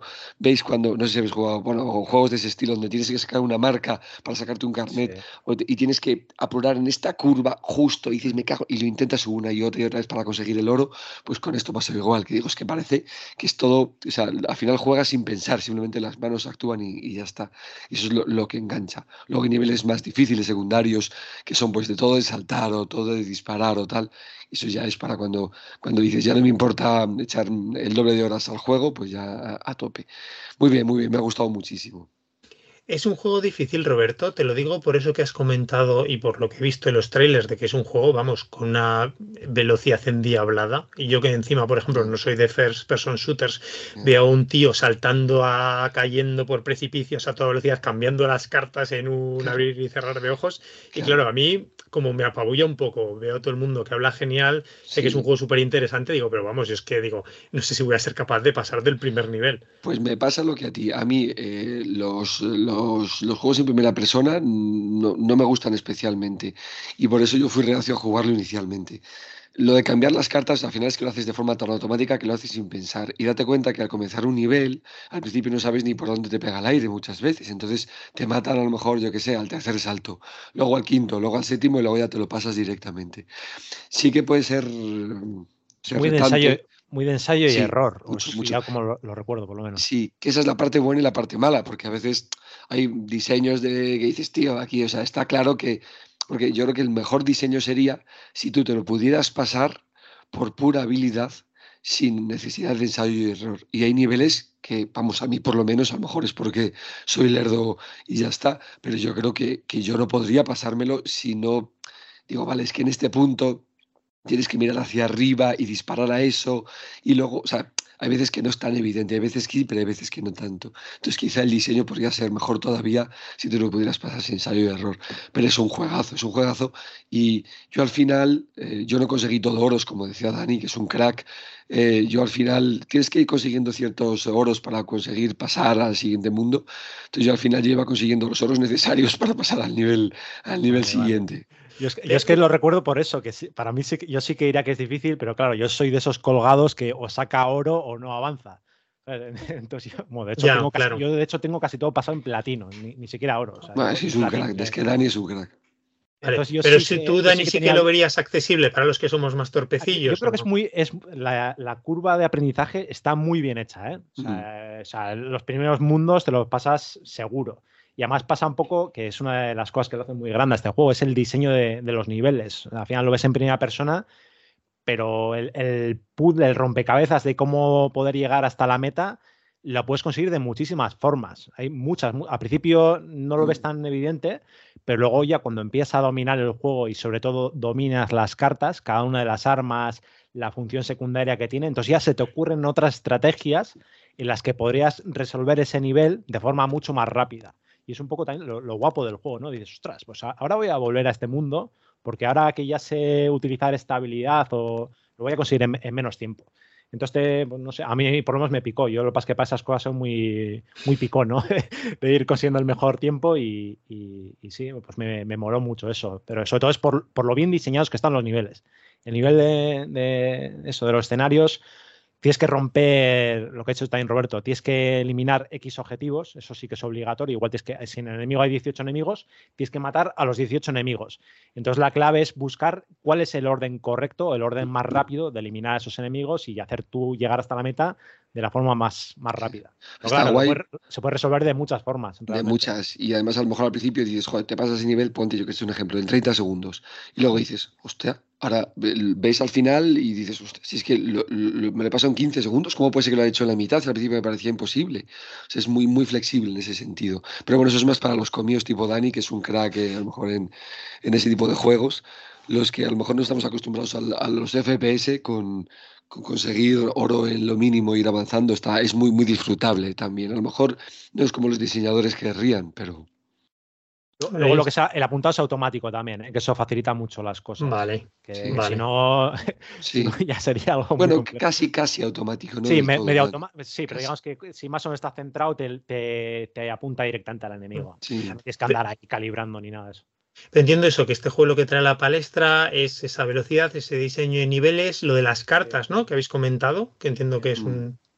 Hombre, y si te mola el lore ese, lo que pasa que a mí como Roberto, a mí me, me dio un poco igual, pero tiene. ¿eh? Sí, es muy. Sí, sí. Pero no sé, yo entiendo que puede haber mucha gente que le guste, ¿eh? y de hecho yo creo que sí que hay por ahí bastantes fans, ¿no? De, de ese lore que tiene el juego. Al final son como asesinos son un grupo de asesinos y es por colores, un poco como la peli esta de Pulp Fiction, que eran los colores. Enfermos hay, enfermos hay en todas las, casas, te pueden gustar ese tipo de historias. Sí. sí. Pero no está basado en ningún manga ni anime popular, ¿no? Esto es una creación nueva el videojuego, sí. Sí, sí, sí, Este juego es de Anapurna, además. el desarrollador no sé quién es, pero vamos, lo, distribuye Anapurna y, y bueno, tiene ahí ese toque Anapurna. Qué guay, qué guay. Yo me tengo que lanzar a darle una oportunidad. Lo que pasa es que, pues eso, me pasa lo, como a ti, Roberto, que los first person shooters nunca han sido santo de mi devoción. Pero de vez en es, cuando... más es más plataformas que shooter, ¿eh? vale. más mirror sets, ¿no? Ya, sí, pues mira, tiene, cierto toque a mirror sets. Y, yo diría también que aunque no te lo termines, eh, lo vas a disfrutar. O sea, aunque digas, joder, de aquí ya no paso, pero le hayas metido tus 5 o 6 horitas eh, y te va a quedar buen recuerdo del juego. Qué bien bien. No es un juego especialmente largo, ¿no? Por lo que tampoco comentáis. ¿o? No, no, largo no era. Yo creo que en ocho horas o así estaba ya. Bueno, depende de lo que te parezca largo. A mí me más, ¿eh? yo no sé 15 o 20, pero bueno, quizá por eso. Por mm. luego también intenté hacer algunas secundarias de estas, de algunos niveles optativos y tal. Mm. Y, pero vamos, bien, bien, lo que dice Dani, se disfruta, ¿eh? se disfruta mucho. Muy bien.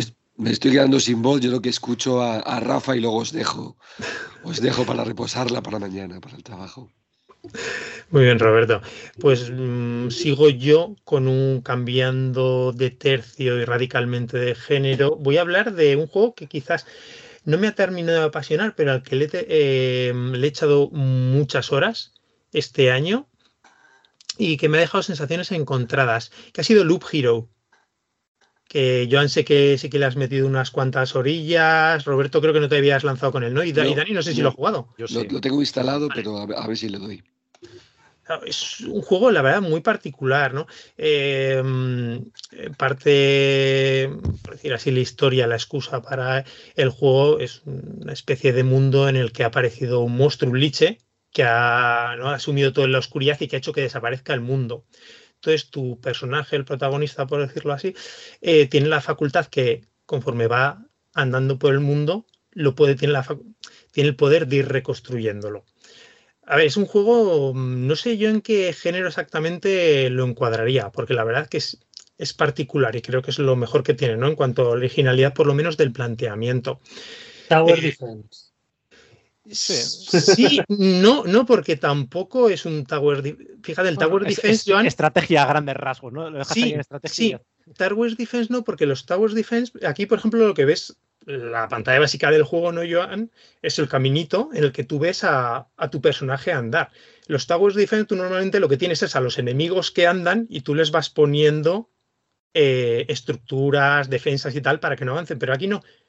Tu personaje avanza. El Loop Hero es. La... Es un Tower Offense. Sí, casi. no genera consagrado.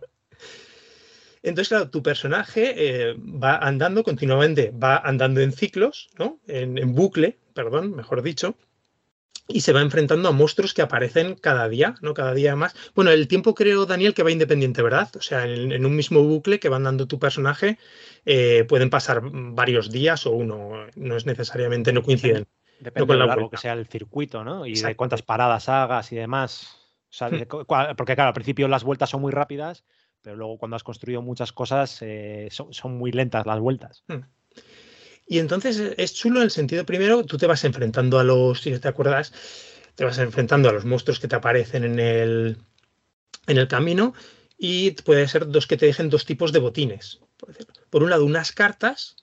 Con las cartas las, las vas, el, claro, el, el, el, escenario, si os acordáis, es todo negro, menos el caminito que se ve, más todo este pixel art muy sencillo que rememora un poquito a lo mejor, uf, diría, no sé, o, PC, épocas muy antiguas, NES, pero tampoco es una estética tampoco de, de 8 bits de consolero, es muy particular, ¿no? Es de estas estéticas que se juegan hoy día más eh, pixelar, que juegan un poco con lo retro, pero que tienen una una aspiración más moderna, ¿no? De, de, hacer su propio, su propio estilo. Entonces, con las cartas que vas consiguiendo, ¿te acuerdas? Las vas colocando en las casillitas.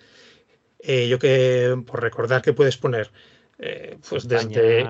Roca. Exactamente, montaña, rocas, praderas. Y eso lo que hacen es añaden eh, a tu personaje, le van mejorando las características. Bueno, eh, determinados efectos, por ejemplo, a lo mejor algunos, por ejemplo, te añaden la velocidad de ataque de tu personaje para cuando se enfrenta.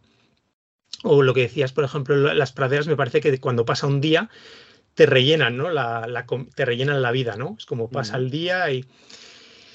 Entonces, eh, porque podías colocar edificios ¿no? en ese paisaje también, a medida también. que avanzabas. Es claro. que había cosas que no te explicaban, porque luego si ponías, por ejemplo, eh, nueve rocas juntas, eh, te quedaba una super roca que eso te daba otra habilidad. Eh, pero claro, mm, esas cosas no te las explicaba el juego. Mm, pero lo que he hecho ya muy bien... Sí.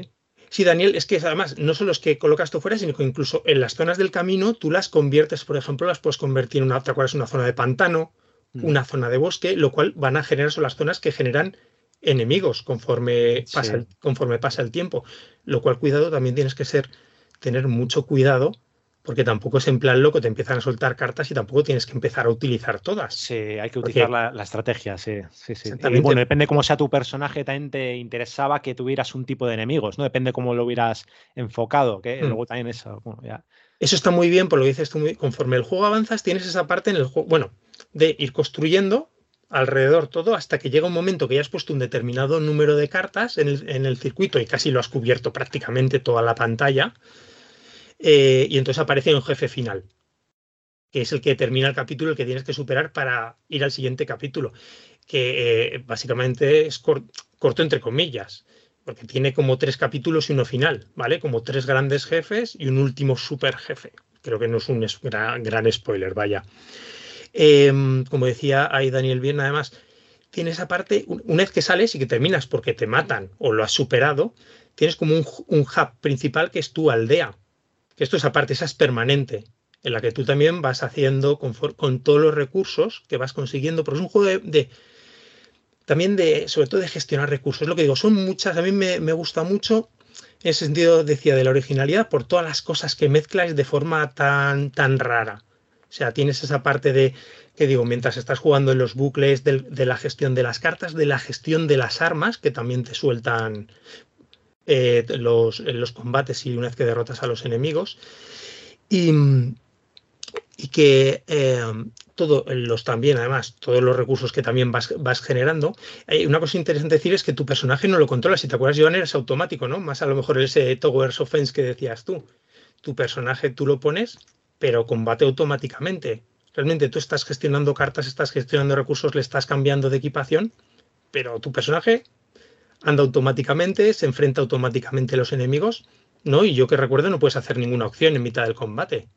¿No, Daniel? Me parece. darle a la. Yo es que tengo el recuerdo de hacerme el circuito perfecto, estar viendo yo la tele y dándole a la. Es el Sí. recuerdo que tengo del juego, ¿eh?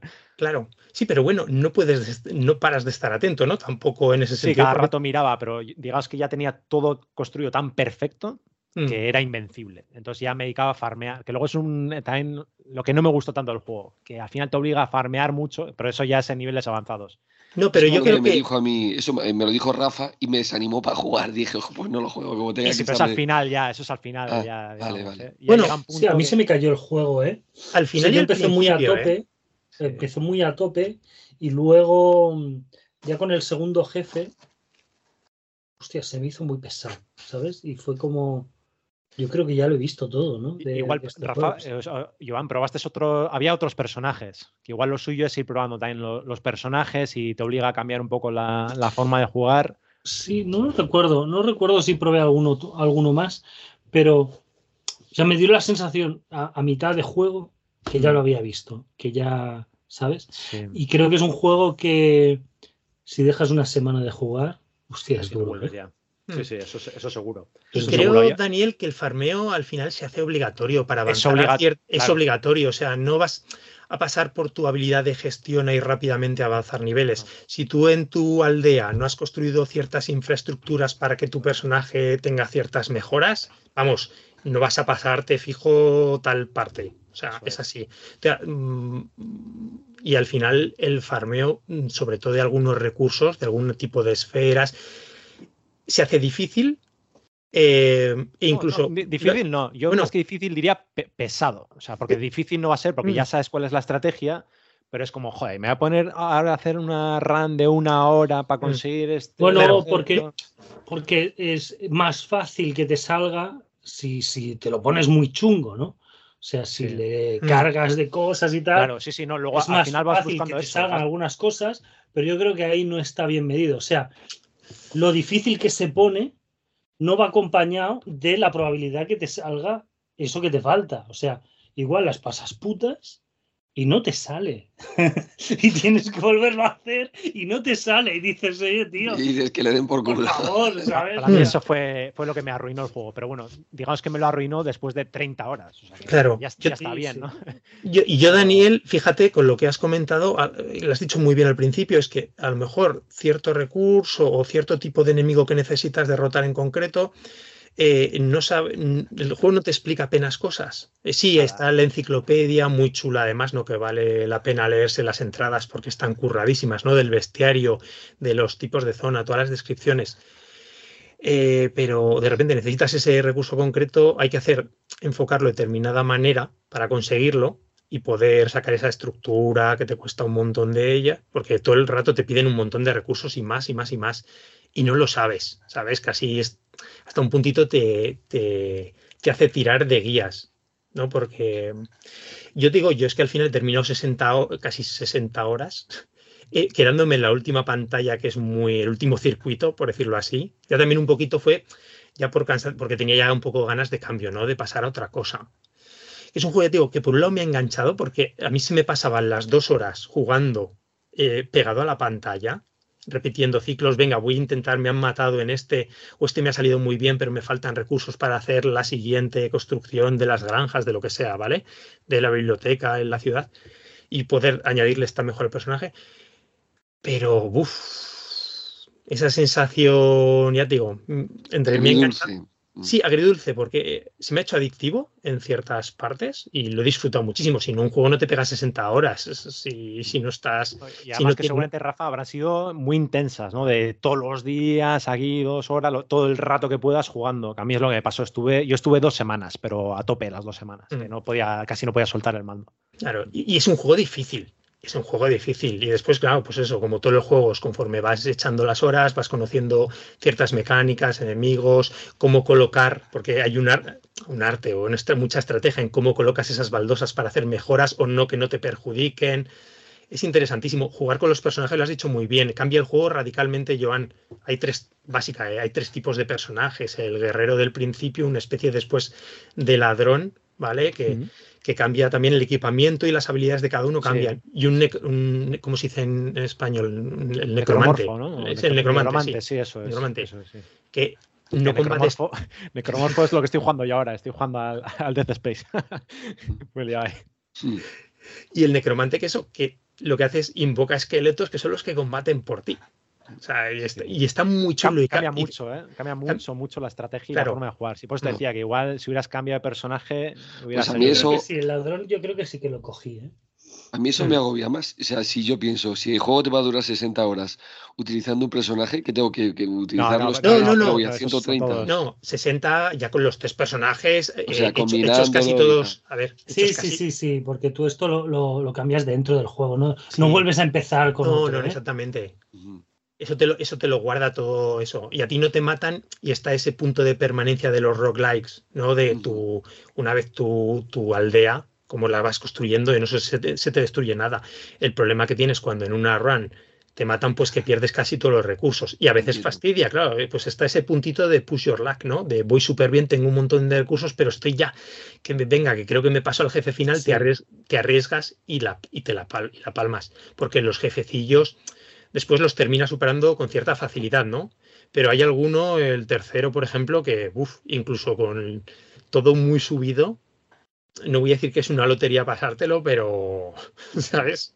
Es que tienes que, ahí ya tienes que haber farmeado mucho, ¿no? Porque Sí. luego conseguías que si resucitar, no me acuerdo muy bien, ¿no? Podías resucitar, creo, claro. cosas así, ¿no? Claro, pues eso Hilar tienes muy- que ir subiéndolo en la aldea, en la otra parte, ¿eh? Y era la parte de farmea, que para mí es lo que me, me terminó el juego, no, no Sí. quería farmear.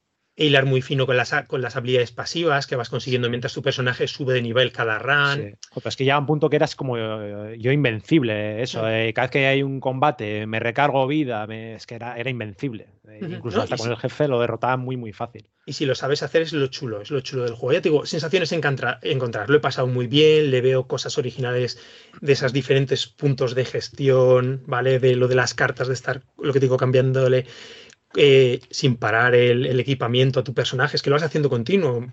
Tun, tun, tun, lo vas mejorando de estar, lo que decía Daniel, dándole a la continuamente, pero que no te despegas de la pantalla, por lo menos en mi caso. Pero esa sensación de que la progresión es tan forzada, de que al final solo es cuestión de horas, en muchos casos, y no de tu habilidad o de lo bien que te sepas gestionar, me ha pesado. Me ha dejado. Un juego muy. De todas formas, un juego súper interesante que creo que vale la pena experimentar. Que como todos, no, hay gente que le cuadrará más y hay gente que menos. Es un atrapahoras. Ese es un Mm. juego de, de atrapahoras. Y me recuerda mucho a, a Vampire Survivors. Tiene eh, mucho ese rollo también, ¿eh? el, Mm. el Vampire Survivors.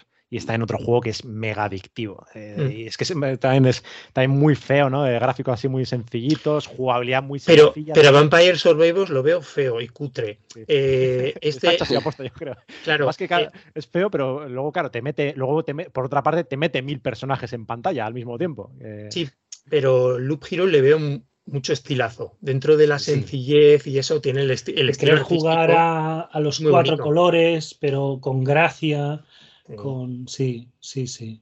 Tiene- yo les veo diferentes ahí. ¿eh? El- Era creo- guay, era guay Loop Hero. a sí. Vampire Survive, el, Vampire Survivors, cada vez que lo veo, digo, qué cutre y qué feo es ese juego, por favor. Que después es seguramente súper adictivo. Además, bueno, es un, sí. un doble, ¿no? Un, Yo creo que a, a ti, si te ha gustado el Loop Hero, o sea, tienes que probarlo y te, y te va a enganchar, ¿eh? te va a flipar mucho. Está pero es muy- un, está- un shooter de doble stick, ¿no?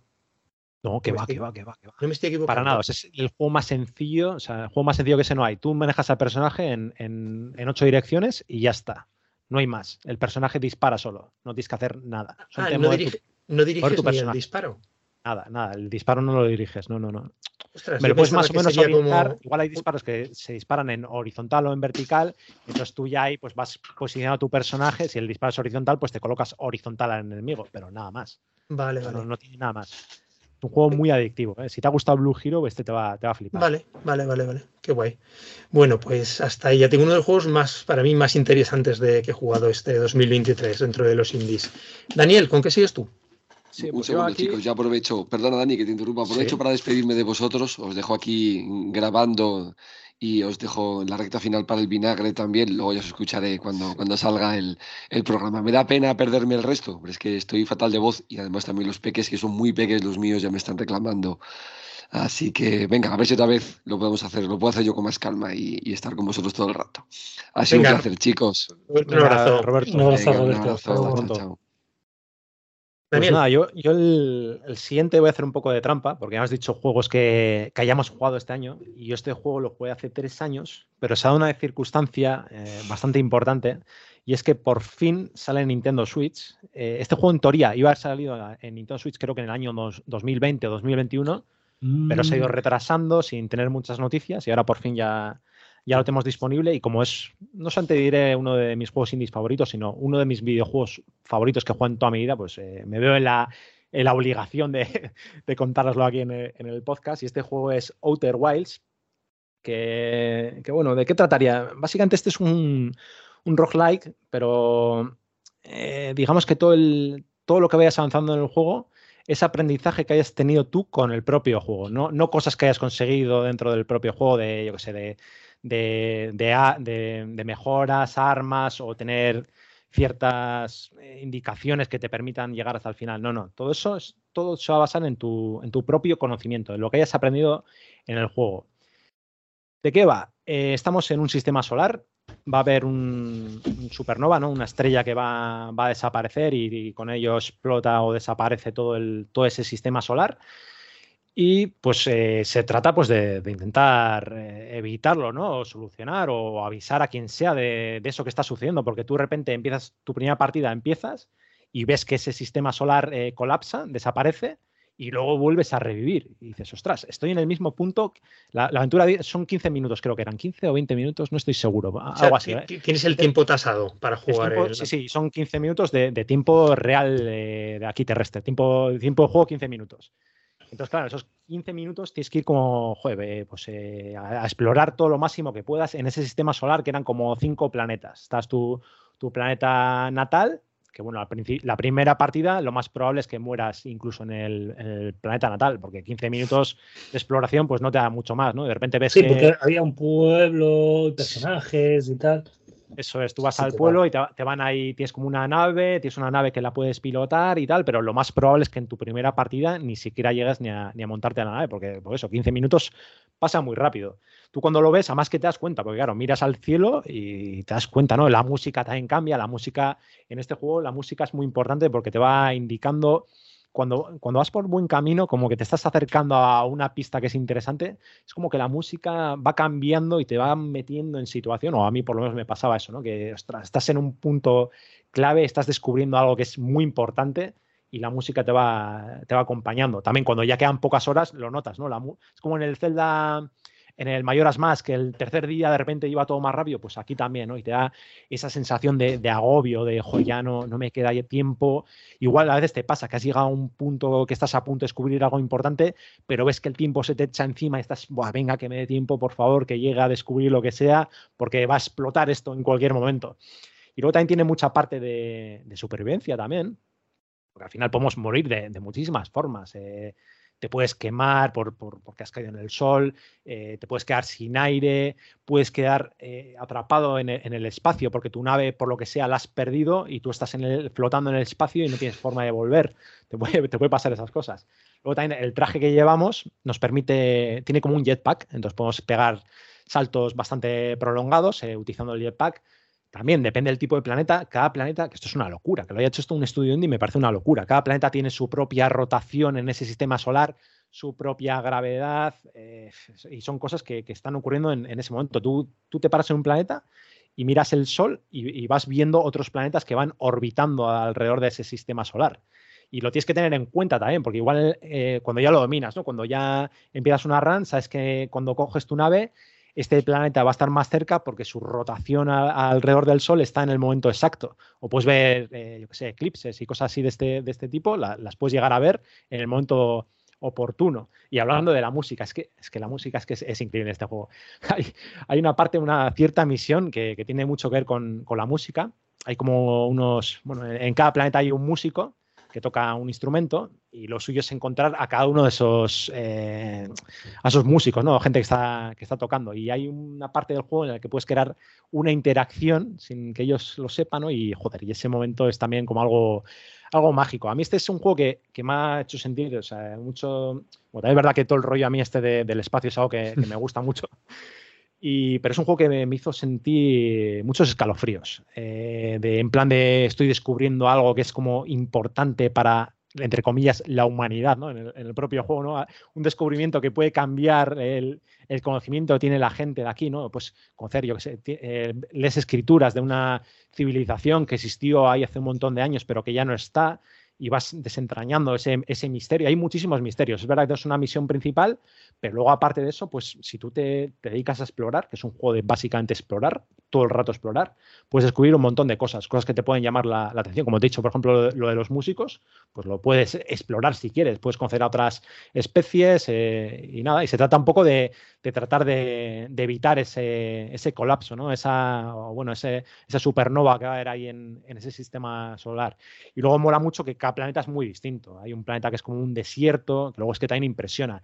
El desierto tiene como arenas movedizas y esas arenas movedizas te pueden arrastrar al interior del planeta y el interior del planeta es un, nivel súper intrincado de, cuevas que están todas conectadas, pero algunas cuevas, depende del tiempo que sea, se van llenando de arena y quedan inaccesibles, que esa también puede ser otra de las formas en la que mueras, porque estés dentro de una cueva y colapse de, toda la arena que se ha llenado, te, mueras ahí eh, aplastado en la, en la propia cueva. Entonces juega muy bien con eso, ¿no? Con, los tiempos, ¿no? Con, el sistema roguelike de, de volver a los 15 minutos y sabes, igual si voy a este planeta primero y hago esto porque todavía esa cueva no está llena de arena, puedo conseguir tal, y luego me voy a otro planeta, que hay otro planeta que se va destruyendo poco a poco. Es como que va. Vale, Daniel, porque cada vez que tú empiezas, empieza todo desde todo cero. Todo desde vale, cero. Vale, vale, vale. En esos 15 minutos, eh, pero es que realmente en esos 15 minutos pasan muchas cosas porque en cada planeta pasan bastantes cosas.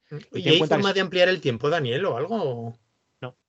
Vale, no hay forma de. 15, 15 minutos. 15 minutos, sí, sí. Claro, es que lo cuentas. Da la sensación de ser un. Ese sistema solar que es, da la sensación de ser inmenso, ¿no? Con diferentes planetas o tanto. es pequeño sí, sistema pero solar. Los ¿eh? planetas son, son pelotitas, ¿eh? Ah.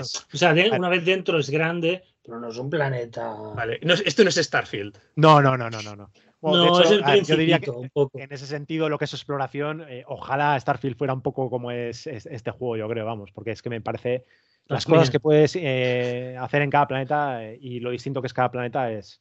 Son cinco planetas, pero están muy bien hechos los cinco planetas. Están... No, sé, no sé qué idea tienes, Rafa. Starfield, tú aterrizas en un punto que seleccionas en un menú y aterriza ahí.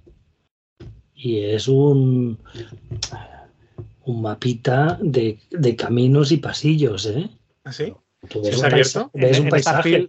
Claro, un paisaje, pero tú puedes ir a, tres sitios porque luego hay rocas y agujeros y ahí ya no puedes pasar más. Aquí esto, Rafa, esto, Rafa, esto, Rafa, está hecho para que explores el planeta entero. O sea, te vas a recorrer el planeta entero. En Starfield, este es, Starfield es, un cachito. Es pequeñito, pero, pero claro, es pues es toda la bola que tienes que recorrer en profundidad, lo que sea. Hmm, pero bueno, ya lo he visto, más mini mundos así, pero me gusta, me gusta esa. Vale. Sí, y luego la, idea es eso, pues desentrañar el, misterio, ¿no? Al final, cuando ya vas, es como ir resolviendo pequeños puzzles y cuando ya tienes un montón de pequeños puzzles, ya puedes reconstruir ese gran puzzle, ¿no? Que es como resolver la, la misión final para, tratar de, evitar ese, colapso, ¿no? Qué chulo. Y, al final, pues es eso, ya luego sabes, ¿no? Pues que según arranco voy a este planeta, hago esto, otro, que esto va a hacer que pase no sé qué cosa en otro planeta, me voy rápido a ese otro planeta, hago esto, me voy al otro y tienes que ir con tu nave. Bueno, luego pilotar la nave también es, otra. Está muy guapa la nave, porque tienes que tener en cuenta lo que te he dicho: la rotación de los planetas, la gravedad que tenga ese planeta para ver cómo, cómo aterrizas. Hay un planeta, por ejemplo, que es todo tornados. Entonces llegas a un planeta con tornados, llegas, tratas de aterrizar y tu nave igual sale por ahí volando, eh, que te has, chocado contra un tornado y pum, tu nave por ahí eh, revienta igual la nave. Oye, Daniel, ¿y no se hace repetitivo en el sentido, esos puzzles, una vez que los resuelves en una, en una run, en una partida, ¿tienes que volver a repetirlos en las siguientes o hay cierto, eh, ciertos elementos de permanencia? Claro, porque la permanencia es la, lo que hayas aprendido tú. Eh, vale, pero todo empieza de cero. Tú, has, visto una pista y tú ya sabes cuáles son. Hay pistas que son como menores o que. sí que tienes como un diario. El personaje sí que tiene como un diario de ah, una bitácora y ahí hay como diferentes temas, ¿no? Entonces igual hay un tema que, atañe a, la civilización alienígena y el principal es, como aparte, pero tienes como un montón de sumisiones o cosas que explorar, pero no... no hay un desarrollo per se. O sea, yo creo que no llega a tanto, ¿eh?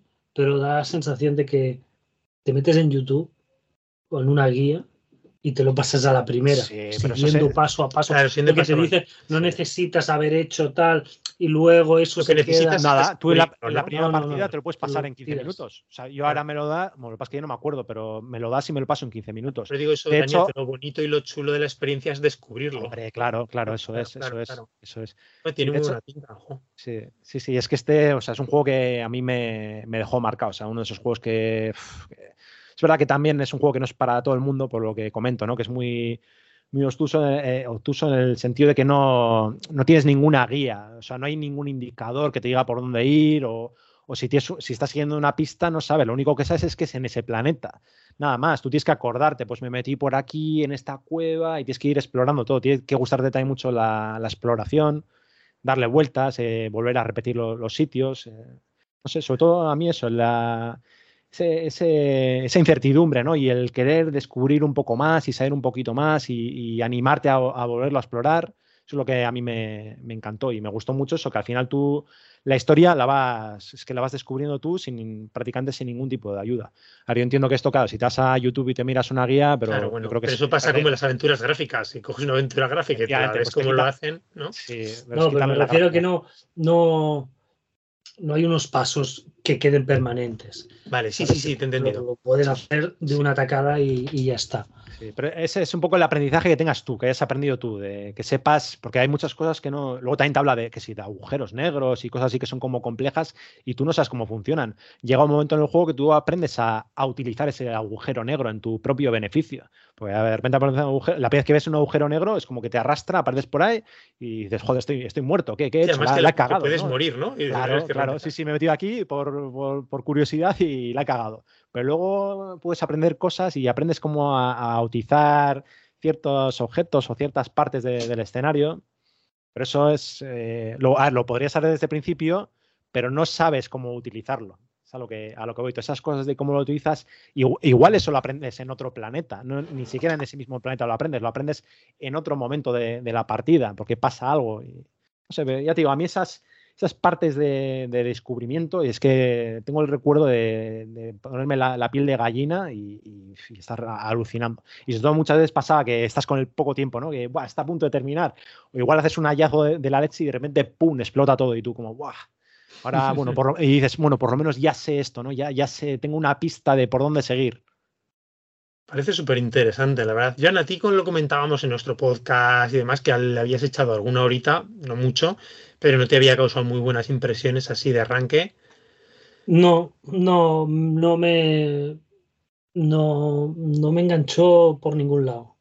Lo, lo vi feo, lo vi torpe, el manejo, no me gustó la cámara, cómo se mueve esa primera persona de juego indie, ¿sabes?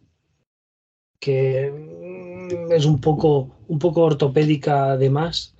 Em, la confusión de todo sin, sin un gancho, ¿sabes? O sea, le, le falta gancho, le falta gancho para pedirte que insistas, ¿sabes? Yo morí, eso igual eché una hora y media o dos horas, morí unas cuantas veces y recuerdo una vez que morí en un sitio que caí y era, había, era como una cueva de un planeta y tal, y me morí ahí y dije, "Fu, a tomar por culo, tío, o sea, que, pa- otra vez, ¿para qué voy a repetir? ¿Sabes?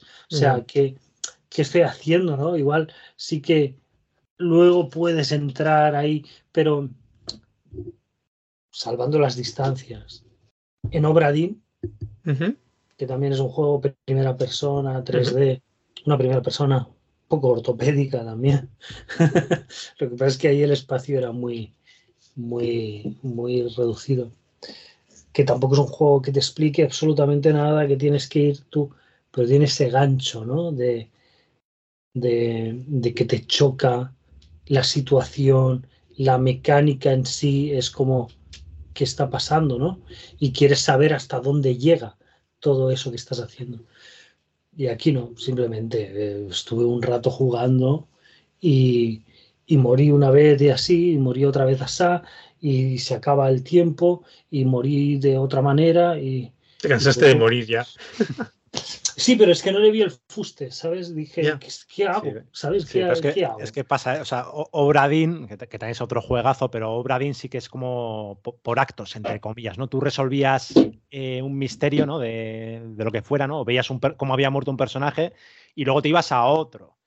No es que... Sí, te- tenías esa sensación de progresión, quizás. Claro, esa- está esa progresión y aquí en Outer Wilds no tienes nada de eso. No, no está No. guiado de, de ninguna forma. Es como tú Mm. te lo, te lo hagas. vamos. De todas formas, lo que me has contado me parece súper chulo. Yo tengo ganas de darle un tiento, la verdad. Además, eso, en, Sí. En Switch lleva tres días en la eShop, ¿no? Ahora después, a principios de año, la edición física. Eso es, eso es. Qué guay, yo creo que sí que me animaré. Y eso que, como he dicho, que no soy de juegos de primera persona, pero mola, dale, no sé. Dale y me cuentas, Rafa. Sí, ¿qué sí, sí, sí, nunca sabes. Esto al fin y al cabo también muchas veces son gustos, momento en que te coge, momento incluso personal o anímico que te coge un juego, es que son o ¿Sabes las te digo expectativas también? con las que vas. Que yo lo juego en Game Pass ¿Mm? y creo que igual, si te has gastado dinero, tienes más ganas de insistir. Ya, la maldición del. Game Pass. Sí, sí. No, no, no. Sí, no sí, digo yo, que- yo creo que es un problema de cara a muchos juegos. digo broma, o sea, no le das ningún valor.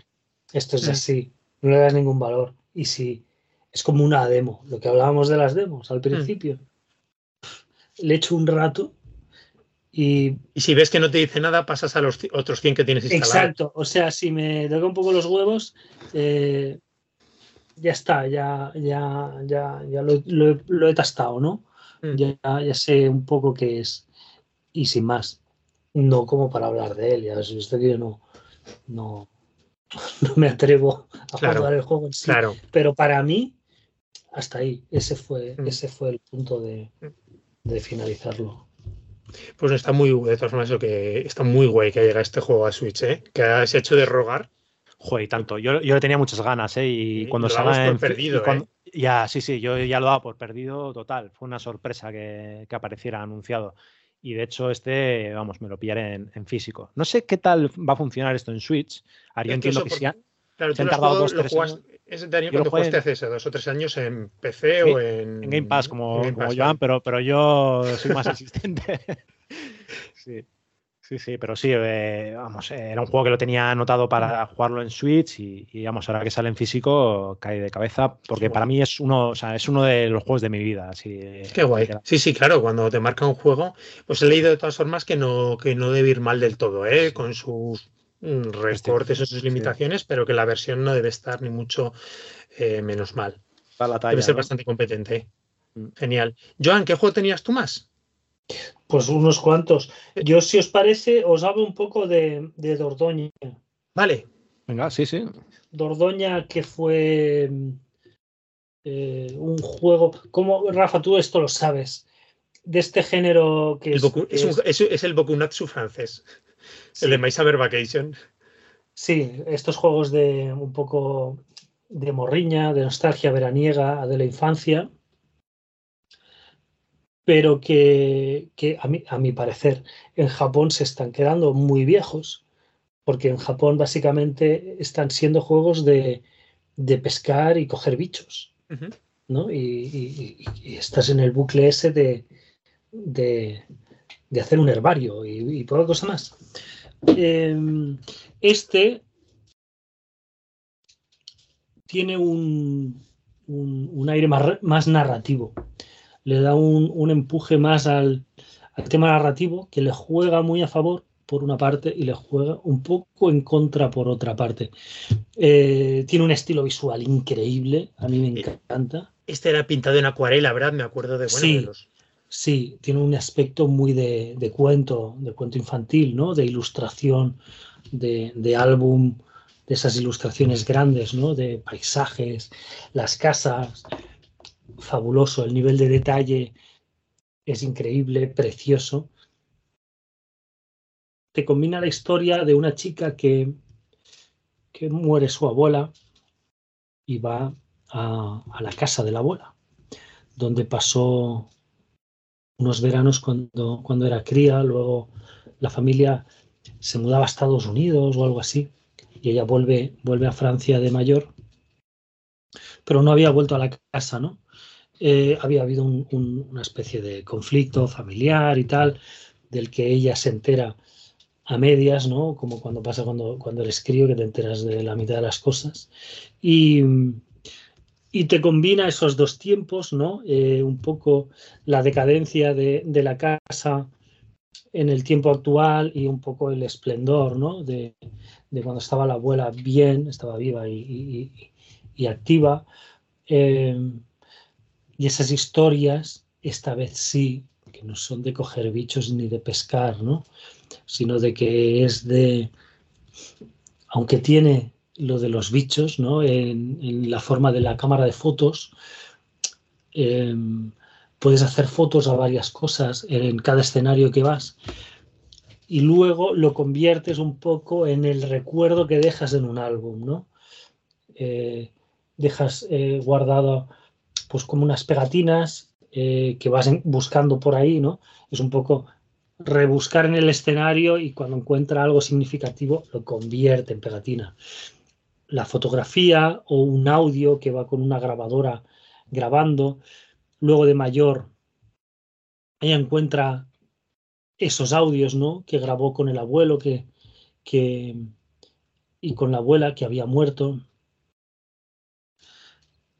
y esa colección de recuerdos mm, que son de verdad, ¿no? Que es el ir a, al cauce del río y encontrar un, un, unos bichos, ¿no? Y, hay un,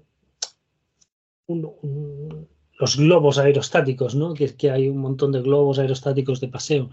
Es el ir al pueblo el día de mercado, el bullicio, la gente, el ir la abuela le da un dinero ¿no? a la cría y es la primera vez que, que va sola, ¿no? Le da un dinero, vesme a tal, tal, tal sitio a comprarme cosas. Lo que en un juego a veces eso es una misión cutre, ¿no? De ir a un sitio a comprar no sé qué.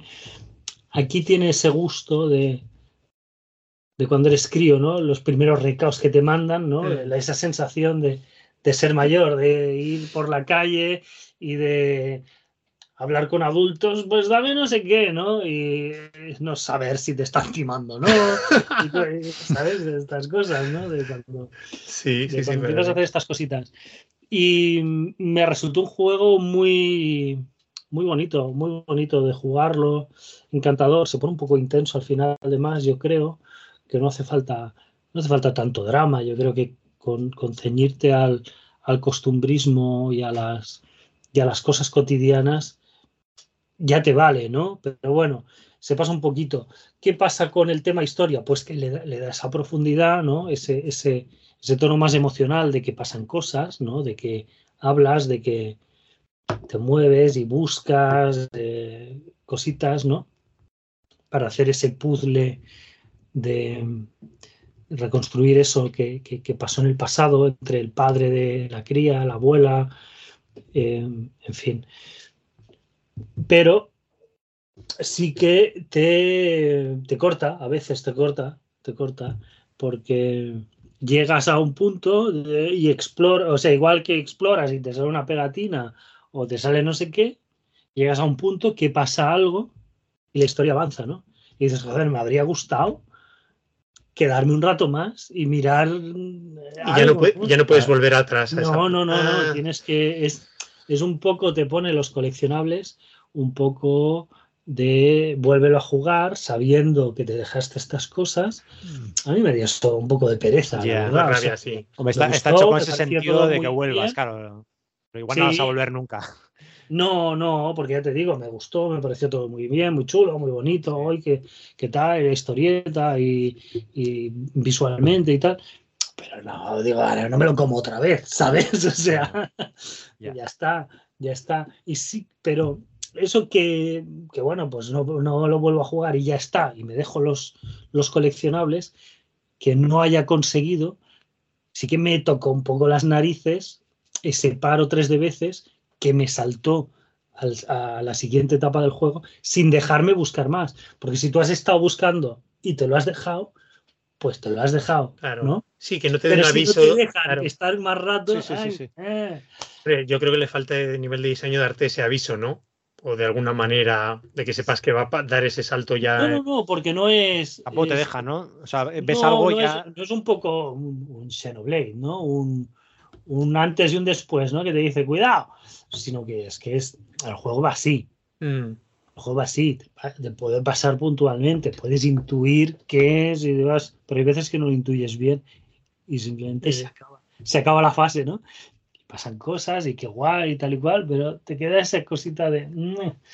Y cuando pasa que son como de, de- O sea, al final entiendo que es un poco de ir viendo. O sea, tú interactúas con cosas y ves recuerdos. O sea, cada vez que, que interactúas con algo es como que recuerdos o como. No, no. eh, estás en, en la casa y, y puedes ver fotografías y puedes encontrar los audios que tenías eh, guardado y tal y cual. Y llegado a un punto, ve- ves algo que te lleva Sí.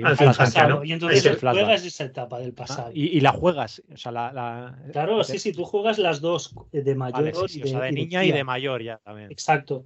Entonces, claro, te lleva al pasado, eh, chimpún. Esa parte ya de la, de la etapa adulta acabó y luego empiezas que es otro día, ¿no? Igual. Sí, sí, sí. Empiezas por la mañana, eh, que te levantas, no sé qué. Y con la cría también es, es lo mismo, ¿no? Tú puedes ir eh, picando, en- clicando en, en varios puntos de- del escenario para ver qué pasa.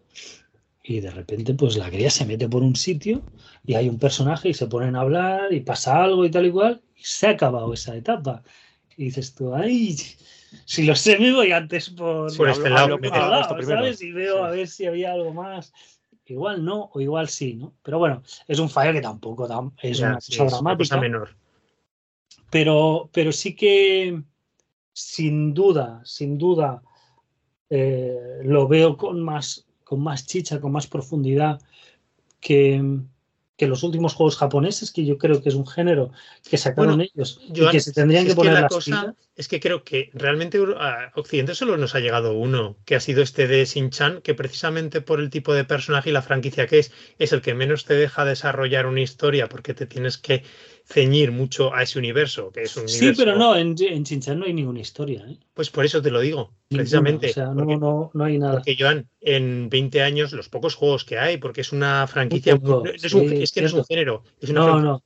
Que han sacado en, en DS, ¿no? 3DS era. No, no, no, que va, que va. 3DS. Sí, uno, uno pequeñito, pero Sí. era el primero que llegaba, el primero de 3DS Sí, sí, fue. sí, sí. Y era un spin-off de la serie principal de los Bokunatsu. Entonces, y te digo, precisamente, y en ese sí que tenía mucho más historia, por lo menos ese tema de la televisión, los... Pero el de Shin-Chan, por lo que yo todavía lo tengo pendiente de jugármelo, me da la sensación de que no hay nada de eso que tú echabas de menos y con razón, y que aquí sí que lo has visto, por ejemplo. Es una tontada. Yo, mm, para mí, hostia, no sé si meter a Short Hike ahí, porque es muy particular a Short Hike. Bueno, Sorhai, que ahora nos Daniel, yo creo que lo quería meter, ¿no? Sí, lo tenía, me lo pasó este año, sí, sí. sí. No sé si, si meterlo ahí en esa nostalgia veraniega, eh, que me parece increíble, ¿no? Ese juego, pero tiene, es tan particular todo. Pero sí que quizá un peldaño por debajo de Alba, que Alba, aunque es mucho más eh, álbum de cromos, de, de- de buscar bichos, de buscar cosas, sí que lo hace con una frescura, con un, con un desparpajo en esa islita, eh, con el 3D, visualmente, cómo juega con el sonido, eh, cómo te integra a los personajes del pueblo, me pareció una pasada ese juego, la verdad. La verdad. Y tiene una fiesta, Sí, lo comentábamos. una fiesta mayor del pueblo. memorable, memorable. de- Sí, de- Alba a, a Wildlife Adventure, ¿no? Que se llamaba. Sí. Sí. No es muy wildlife, ¿vale? Porque estás como, como en Alicante, pero bueno. No, A ver, que parece Wildlife que te vas ahí al Brasil a, a ¿sabes? al Amazonas. Al Amazonas o algo, ¿no? Estás ahí en, eh, en, en- en Valencia, ¿no? Eh, pero, pero sí que Dordoña me, me, me pareció, me pareció muy, muy majo, muy guay, qué guay. No, tenía muy buena pinta esa adaptación europea eh, occidentalizada, ¿no? De este subgénero tan raro y tan extraño de que es estas aventuras, ¿no? De nostálgicas. por llamarlas de alguna manera. No sé cómo- Sí, pero me parecen chulas, tío. O sea, Sí, a mí me parece interesante. Me da pena que no hemos podido disfrutar de los originales japoneses. Sí. Que claro, que nacen hace 20 años en la primera PlayStation y fíjate Sí, sí. si ahora nos llama la atención, dices que esto... Pero bueno, algún día llegarán, bueno, o no. Están bien que esté todo este movimiento indie, ¿no? Y que recojan todos estos subgéneros Sí. y los hagan accesibles. Oye, ya que has comentado a Sor Hike y Daniel quería incluirlo en su lista de juegos, ¿no? No, no tenía, lo, lo tenía en lista, pero bueno, se, O lo puedo dar una quieras, pasada. eh, Daniel, le doy una te quiero- pasada rápida, sí, porque me parece un juego que, que- que me gustó mucho. Eh, eh, bueno, a Sword Hike manejamos, sobre todo por, por el buen rollo que da el juego, ¿no? Estamos en una islita pequeña, manejamos a un, a un pajarito y vas caminando por la isla y te vas encontrando a, a otros personajes. Cada uno te cuenta su- sus historias, ¿no? Hay uno que igual está corriendo una maratón, otro que si quiere pescar y si quieres te pones con él a, a pescar, eh, yo que sé, te encuentras a uno por ahí con una lancha y si quieres te vas con él en la lancha. Es como, vas, como que vas encontrando a un montón de personajes, cada uno con su pequeña mini historia, ¿no? Con, sus, con, con lo que estén haciendo en ese momento de la isla y puedes interactuar con ellos, puedes entre comillas jugar con ellos. Y el objetivo de- del juego es muy sencillito, ¿eh? es un juego que te, te lo has pasado en, en nada, en dos horas o menos te lo has terminado. El objetivo del juego es llegar a, a la cima de la montaña. A Este mí ese juego- creo que es el punto principal, ¿no? Explicar cómo arranca Sword Hike, ¿no? Cuando está esperando. su- no, perso- el personaje, no me acuerdo si está en la base de la montaña. Bueno, en la base de la montaña, que es como un. Realmente es un parque. Era un parque natural. Parque sí, ¿no? es un parque natural, sí, sí. y está esperando la llama, un, está esperando una llamada. Creo, no sé si en el momento se nos te dan más pistas, una especie de llamada misteriosa que necesita, y entonces no tiene cobertura, ¿no? En la. Hostia, pues Ahí la- no, no- recuerdo esa parte. Creo- Igual creo como que pasa era- tan al principio, como pasan Claro, tantas, cuando, cosas. cuando llegas arriba es cuando. Cuando, Cuando la cobertura, claro. Sí, sí, sí. Sí. Y entonces lo que tú muy bien has dicho, Daniel, es todas esas historias, Mini todos historias, esos sí. personajes, todos esos minijuegos te- secretitos Sí. que se van Muy, muy desarrollando. sencillito- muy sencillitos, pero yo diría que, que con encanto, ¿no? Muy, todo muy de, de buen rollo, muy, muy divertido, no sé. A mí se me hizo muy, muy entrañable el juego. Y es que es un con- pequeño viaje, es un pequeño, pero un pequeño gran viaje, ¿eh? Porque es un Sí, pequeño sí, gran viaje emocional del personaje, Sí. de la personaje. Haces muchas cosas al final. Es muy cortito, pero en ese poquito tiempo has hecho muchísimas cosas. Y luego, de hecho, cuando has hecho todas esas cosas, cuando vuelves, digamos, o por lo menos yo en mi caso fue así, cuando llegué a la cima y luego me tiré de la cima y volví a mi casa, es como que le ibas con, era tu tía, creo, ¿no? O no sé quién era, bueno, un Mm. pariente. Le contabas pues todas las cosas que habías hecho, ¿no? Pues eh, he estado en esta carrera, he estado, eh, pescado, he estado en una lancha, le cuentas toda la- todas las cositas que has ido haciendo por el, por el camino. Y luego también todo lo que es el. O sea, porque al final para subir a la montaña, tú desde el principio no puedes llegar a la montaña. Tienes que ir consiguiendo unos coleccionables que son la- las plumas. Cada vez que ibas consiguiendo plumas, ibas saltando un poquito más, podías llegar un poquito más, más alto.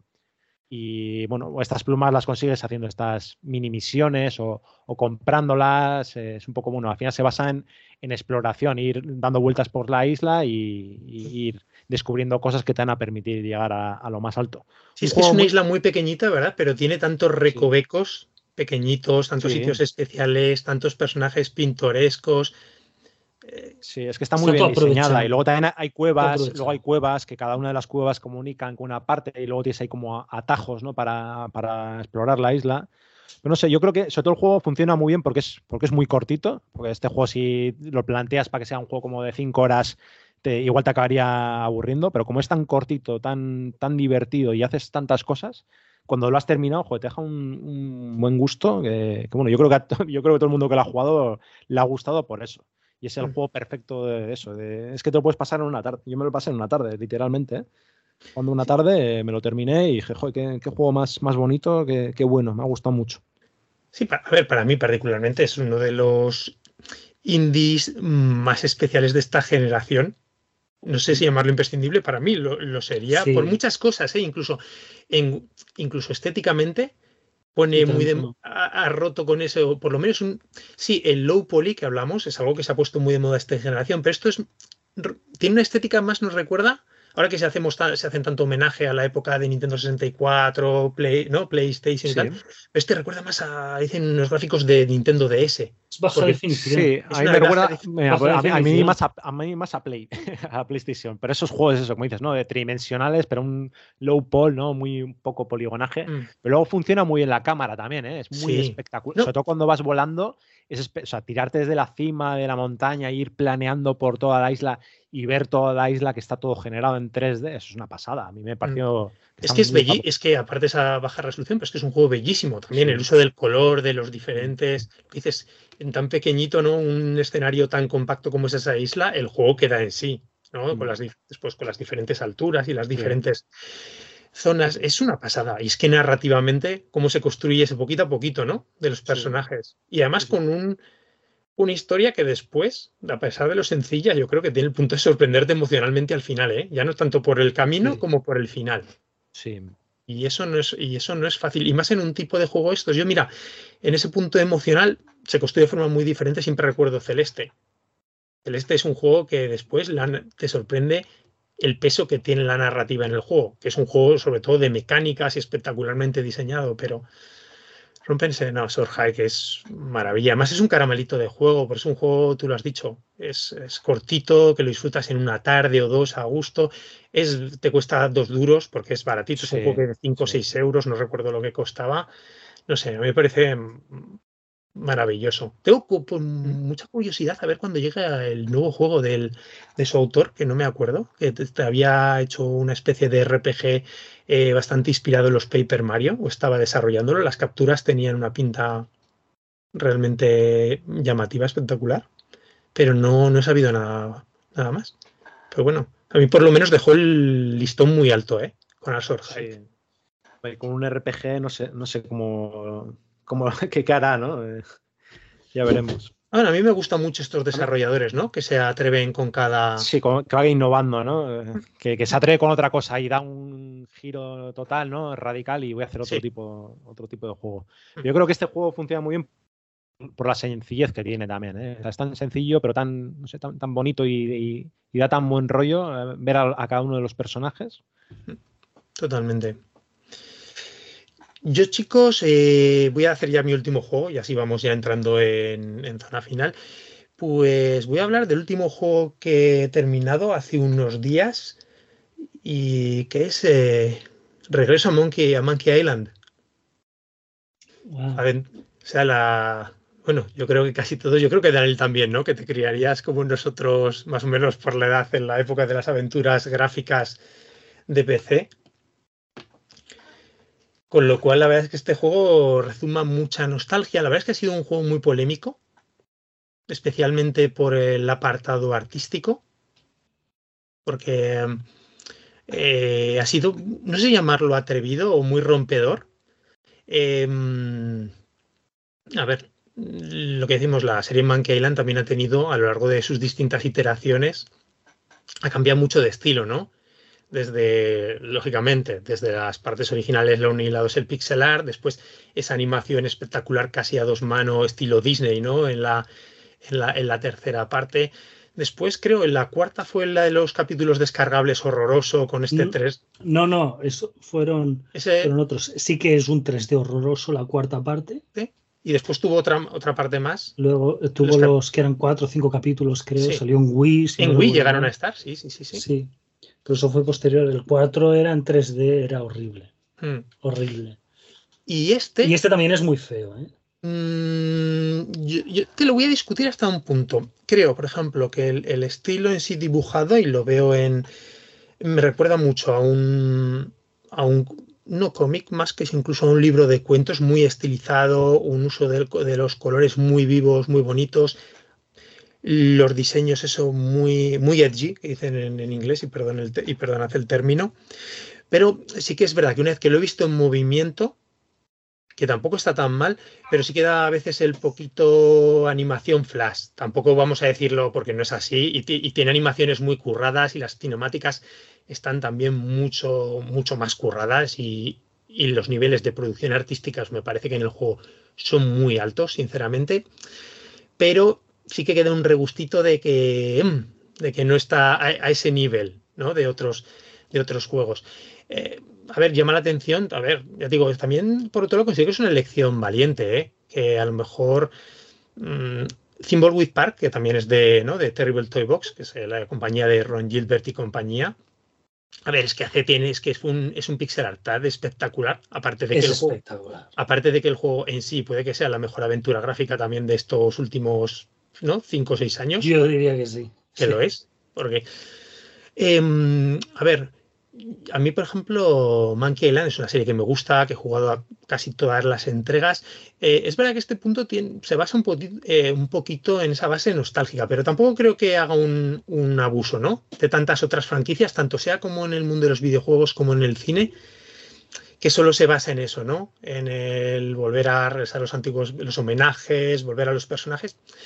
Yo creo que hay es más. Que de decían que oh, es que salen, salen todo el mundo, ¿no? Eh, Claro, para mí. un poco en Monkey Island siempre ha pasado eso. Sí, sí. Siempre lo ha pasado. Lo pasa que aquí sí que, hay, sí que hay, yo creo que sí que, hombre, es verdad, te lo puedes jugar sin haber jugado a ningún, a ningún juego anterior, pero si has jugado a los anteriores es como que jo, ese extra que te llevas, ¿no? De, vale, Mm. esto, y, y hay muchas referencias así a, a juegos pasados, Mm. pero yo creo que te lo puedes pasar igualmente, ¿eh? sin, Mm. sin haber Pero jugado a los anteriores. Sí, sí, no lo critico, pero fíjate, lo que te quería decir, por ejemplo, con esto, Daniel, es que para mí eso es un punto que te lo venden y para mí no es un, y precisamente es un Sí. punto que a lo mejor mm, no me hace mucha gracia porque no tengo ganas de estar viendo automenajes y refritos de partes o de. Pero bueno, la historia me parece chula. Mira, hay una cosa que me queda una vez de terminar el juego, que es una pequeño spoiler, una pequeña carta de los desarrolladores que se desbloquea una vez que termina. Y sí que se termina y creo que hace reflejo en el propio diseño del juego cómo Ron Gilbert y su equipo han crecido con los años, lo que supuso su primera parte, el éxito, o como él decía, un éxito que parece que fue mucho, pero a nivel comercial no fue tanto como fue Mon- Monkey Island. Al fin y al cabo no fue un juego de PC con cierto éxito, pero también bastante de nicho, ¿no? Aunque tuvieron las, que por muy populares que fuesen las aventuras gráficas en entonces, tampoco eran ventas loquísimas, ¿no? Eso cuando arrancaban ese espíritu creativo de sus 20 años, ¿no? Cuando crearon esa primera aventura. Después, a los años, cuando se van asentando en la industria, hacen esas dificultades en Monkey Island 2 de llegar a una secuela de ese juego que ha tenido. Y ahora vuelven este juego con ya los 50 años pasados, con un bagaje a todos los niveles, personal, creativo, emocional, se refleja en el juego. Me gusta mucho la escritura. Yo creo que este, si algo conserva y lo, he pa- y lo he disfrutado muchísimo, más que el nivel de los y el diseño de los propios puzzles que están bien y se ve la maestría de esta gente, porque vamos, te hacen unas aventuras gráficas excelentes y además Es la chispa. es la chis- es- sí, sí, sí. La tienen, eso es así. Te ríes con los, con los chistes de Guybrush aquí, las coñas, ya sean pasadas o no. Siempre te parte, siempre te vas a, te va a sacar la sonrisa. Pero incluso las propias, cómo están escritas las relaciones de los personajes. El cariño, por ejemplo, entre Lane y Guybrush, que siempre Lane le va a rescatar en muchas situaciones, pero ya le trata como cariño, ¿sabes? Esa relación de amor ya de cuando llevas años casados, que ya nos empieza a pasar esa, ese nivel de comprensión y de, de que esa evolución de pareja cambia mucho. Entonces hay muchos detalles que me han gustado muy adultos. A nivel de la historia, aquí siguen buscando ese secreto de Monkey Island. Y siempre también yo creo que da para filosofar o reflexionar, ¿no? Como ciertas búsquedas de ciertos objetivos en la vida que a lo mejor no terminan nunca de llegar y que vamos insistiendo persistentemente en, en ir a por ellos. Ya te digo, es, es un... Me deja unas sensaciones extrañas. Es un juego, ya te digo, la, como aventura gráfica súper sólida, no me parece la más brillante. No sé, hablaba de Thimbleweed Park. ¿En cuántas veces en Thimbleweed Park? eh, esos momentos eureka, o deberá creértelos aquí. Y bueno, a ver, ya tenemos años. la ver- O es aunque que- no fuera Eureka, el, el ver el wow, ¿sabes? Sí, Aunque lo hicieras más o menos, que tuvieras que probar cuatro veces, pero no, no te costara muchísimo, es cuando acababas el puzzle y decías, hostia, te sientes como Dios. poner un personaje aquí, llamar y bajar y no sé qué, y usar no sé cuánto, tal, decías, esto está increíble, ¿sabes? O Mm. sea, el diseño que han hecho con los chistes integrados en los puzzles, en de todo, Era, era bueno, es, es, es, una muy, muy, muy buena aventura gráfica, de las que no han habido en los 5 o 6 últimos años, yo igual en 20 o 15 años. ¿eh? Mm, puede ser. Todo lo que digo a nivel, eso, pues que esta gente lleva, también a ver, también hablo, y a lo mejor nos pasa aquí a los tres, pues que también ya hemos jugado muchos juegos, con lo cual los puzzles no tienen, yo ahora, por ejemplo, por pequeña anécdota personal, lo jugaban mi cuñado y mi hermana, pues que no suelen jugar muchos juegos de este estilo, entonces a lo mejor a ellos les llame más o se les haga más difícil, ¿no? Pero nosotros vamos más a tiro rodado. Se me ha hecho bastante muy a tiro rodado casi toda la aventura. Sino que decir que tiene. Eso, es porque, es porque dominas eh, ¿Sabes de qué va Monkey Island? Que al final la forma de resolver los puzzles es un poco la, forma absurda, ¿no? Que igual, yo que sé, si has jugado otro tipo de, juegos de, aventuras gráficas, igual la solución es como más de, darle al coco, una solución lógica. Y aquí en Monkey Island siempre son locuras, ¿no? Desde. Mm. O sea, tiene, su parte lógica, pero su parte de, locura, que no, es normal tampoco. Pero mira, el gran acierto que creo que tienen aquí, eh, Daniel, es que se han dado cuenta que el propio Roland Gilbert se da cuenta a estas alturas, que el pollo polea del, de locuras del 2 que no tenían sentido, que eran unas locuras que, mm, ¿no? Una lógica a veces ilógica. Sí. Eh, salían las cosas de casualidad en muchas ocasiones. Sí, probando todo. Yo, recuerdo Claro. Juegos de ir probando todas las posibilidades posibles. Eso no, yo creo que se ve la madurez también en el diseño. Y cuidado, que haces muy buenos puzzles, ¿eh? que digo que no me ha resultado difícil, pero oye, también, también he tenido el puntito que me lo he tenido que pensar, currar, darle vueltas a cosas, a conversaciones. Y sí, hay situaciones que ya sabes a lo mejor un poquito manejarlas por esa, esa experiencia, pero sí, lo veo un juego súper sólido, que me ha dejado, me ha vuelto el cariño por la franquicia, sinceramente. ¿eh? Que, a ver, Ed Wood y todo el personaje, Mankiela, Lechak y todos son personajes, son personajazos, ¿no? Es Indiana Jones 4 eh, o 5, la 5, mm. que puede estar bien. Pero joder, es la 5, tío. Sí, sí, también esa es la sensación un poquito que me ha quedado. Ya te sabes los chistes, ya te sabes los, mm. los trucos, ya te sabes, ¿no? Mm. Puede estar bien la peli, puede ser divertida, pero ya está. Ya está, hemos estado ahí muchas veces. ¿no? Mm. De todas formas, eso, con mucho respeto para la franquicia, ya te veo, se ve ese, crecimiento también de los desarrolladores, pero quizás lo que digas tú, Joan, ahora está muy bien, genial, súper recomendada, pero quizás queremos verlo, ¿no? Que se sigan expandiendo en nuevas historias, nuevas franquicias, nuevos estilos y tal. Pero bueno. Para mí es que, por ejemplo, Thimbleweed Park acertaba en ser un Maniac Mansion moderno sin ser Maniac Mansion.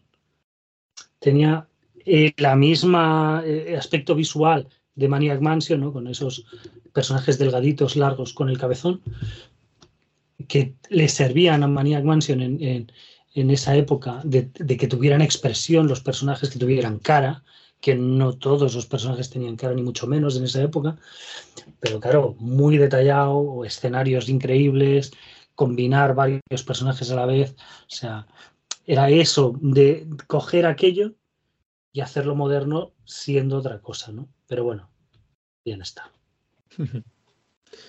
Muy bien, eh, ¿quién continúa? Yo mm, iría cerrando ya, Rafa, sí, porque ¿Vale? es tarde, tío. Ok.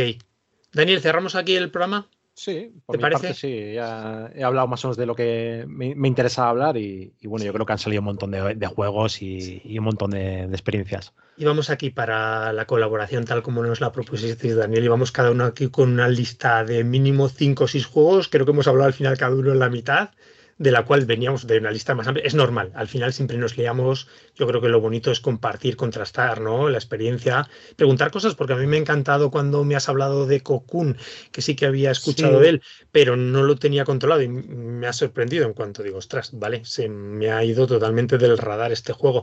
O Dredge, que me esperaba otro tipo de juego, que sí, había leído cosas en foros y tal, pero al ver digo, uy, un barco, un barco, ¿sabes? Entre otras cosas, o vamos, o, Outer Wilds, que la verdad es que me he quedado con muchas ganas. Eso nos va a dar para un programa con Joan Futuro para discutirlo o animarlo que se vuelva a lanzar. Oye, igual, igual se anima y cambia de opinión, quién sabe, ya, claro, Claro, claro. Entonces, Daniel, te invitaremos a, nuestro podcast para que te vengas. Sí, a mí es que es un juego que, me flipó mucho, es un juego, una experiencia. Qué bueno, entiendo que, a ver, que no, no, es para todo el mundo y, depende de las circunstancias en las que lo juegues y, de muchas cosas. Mm.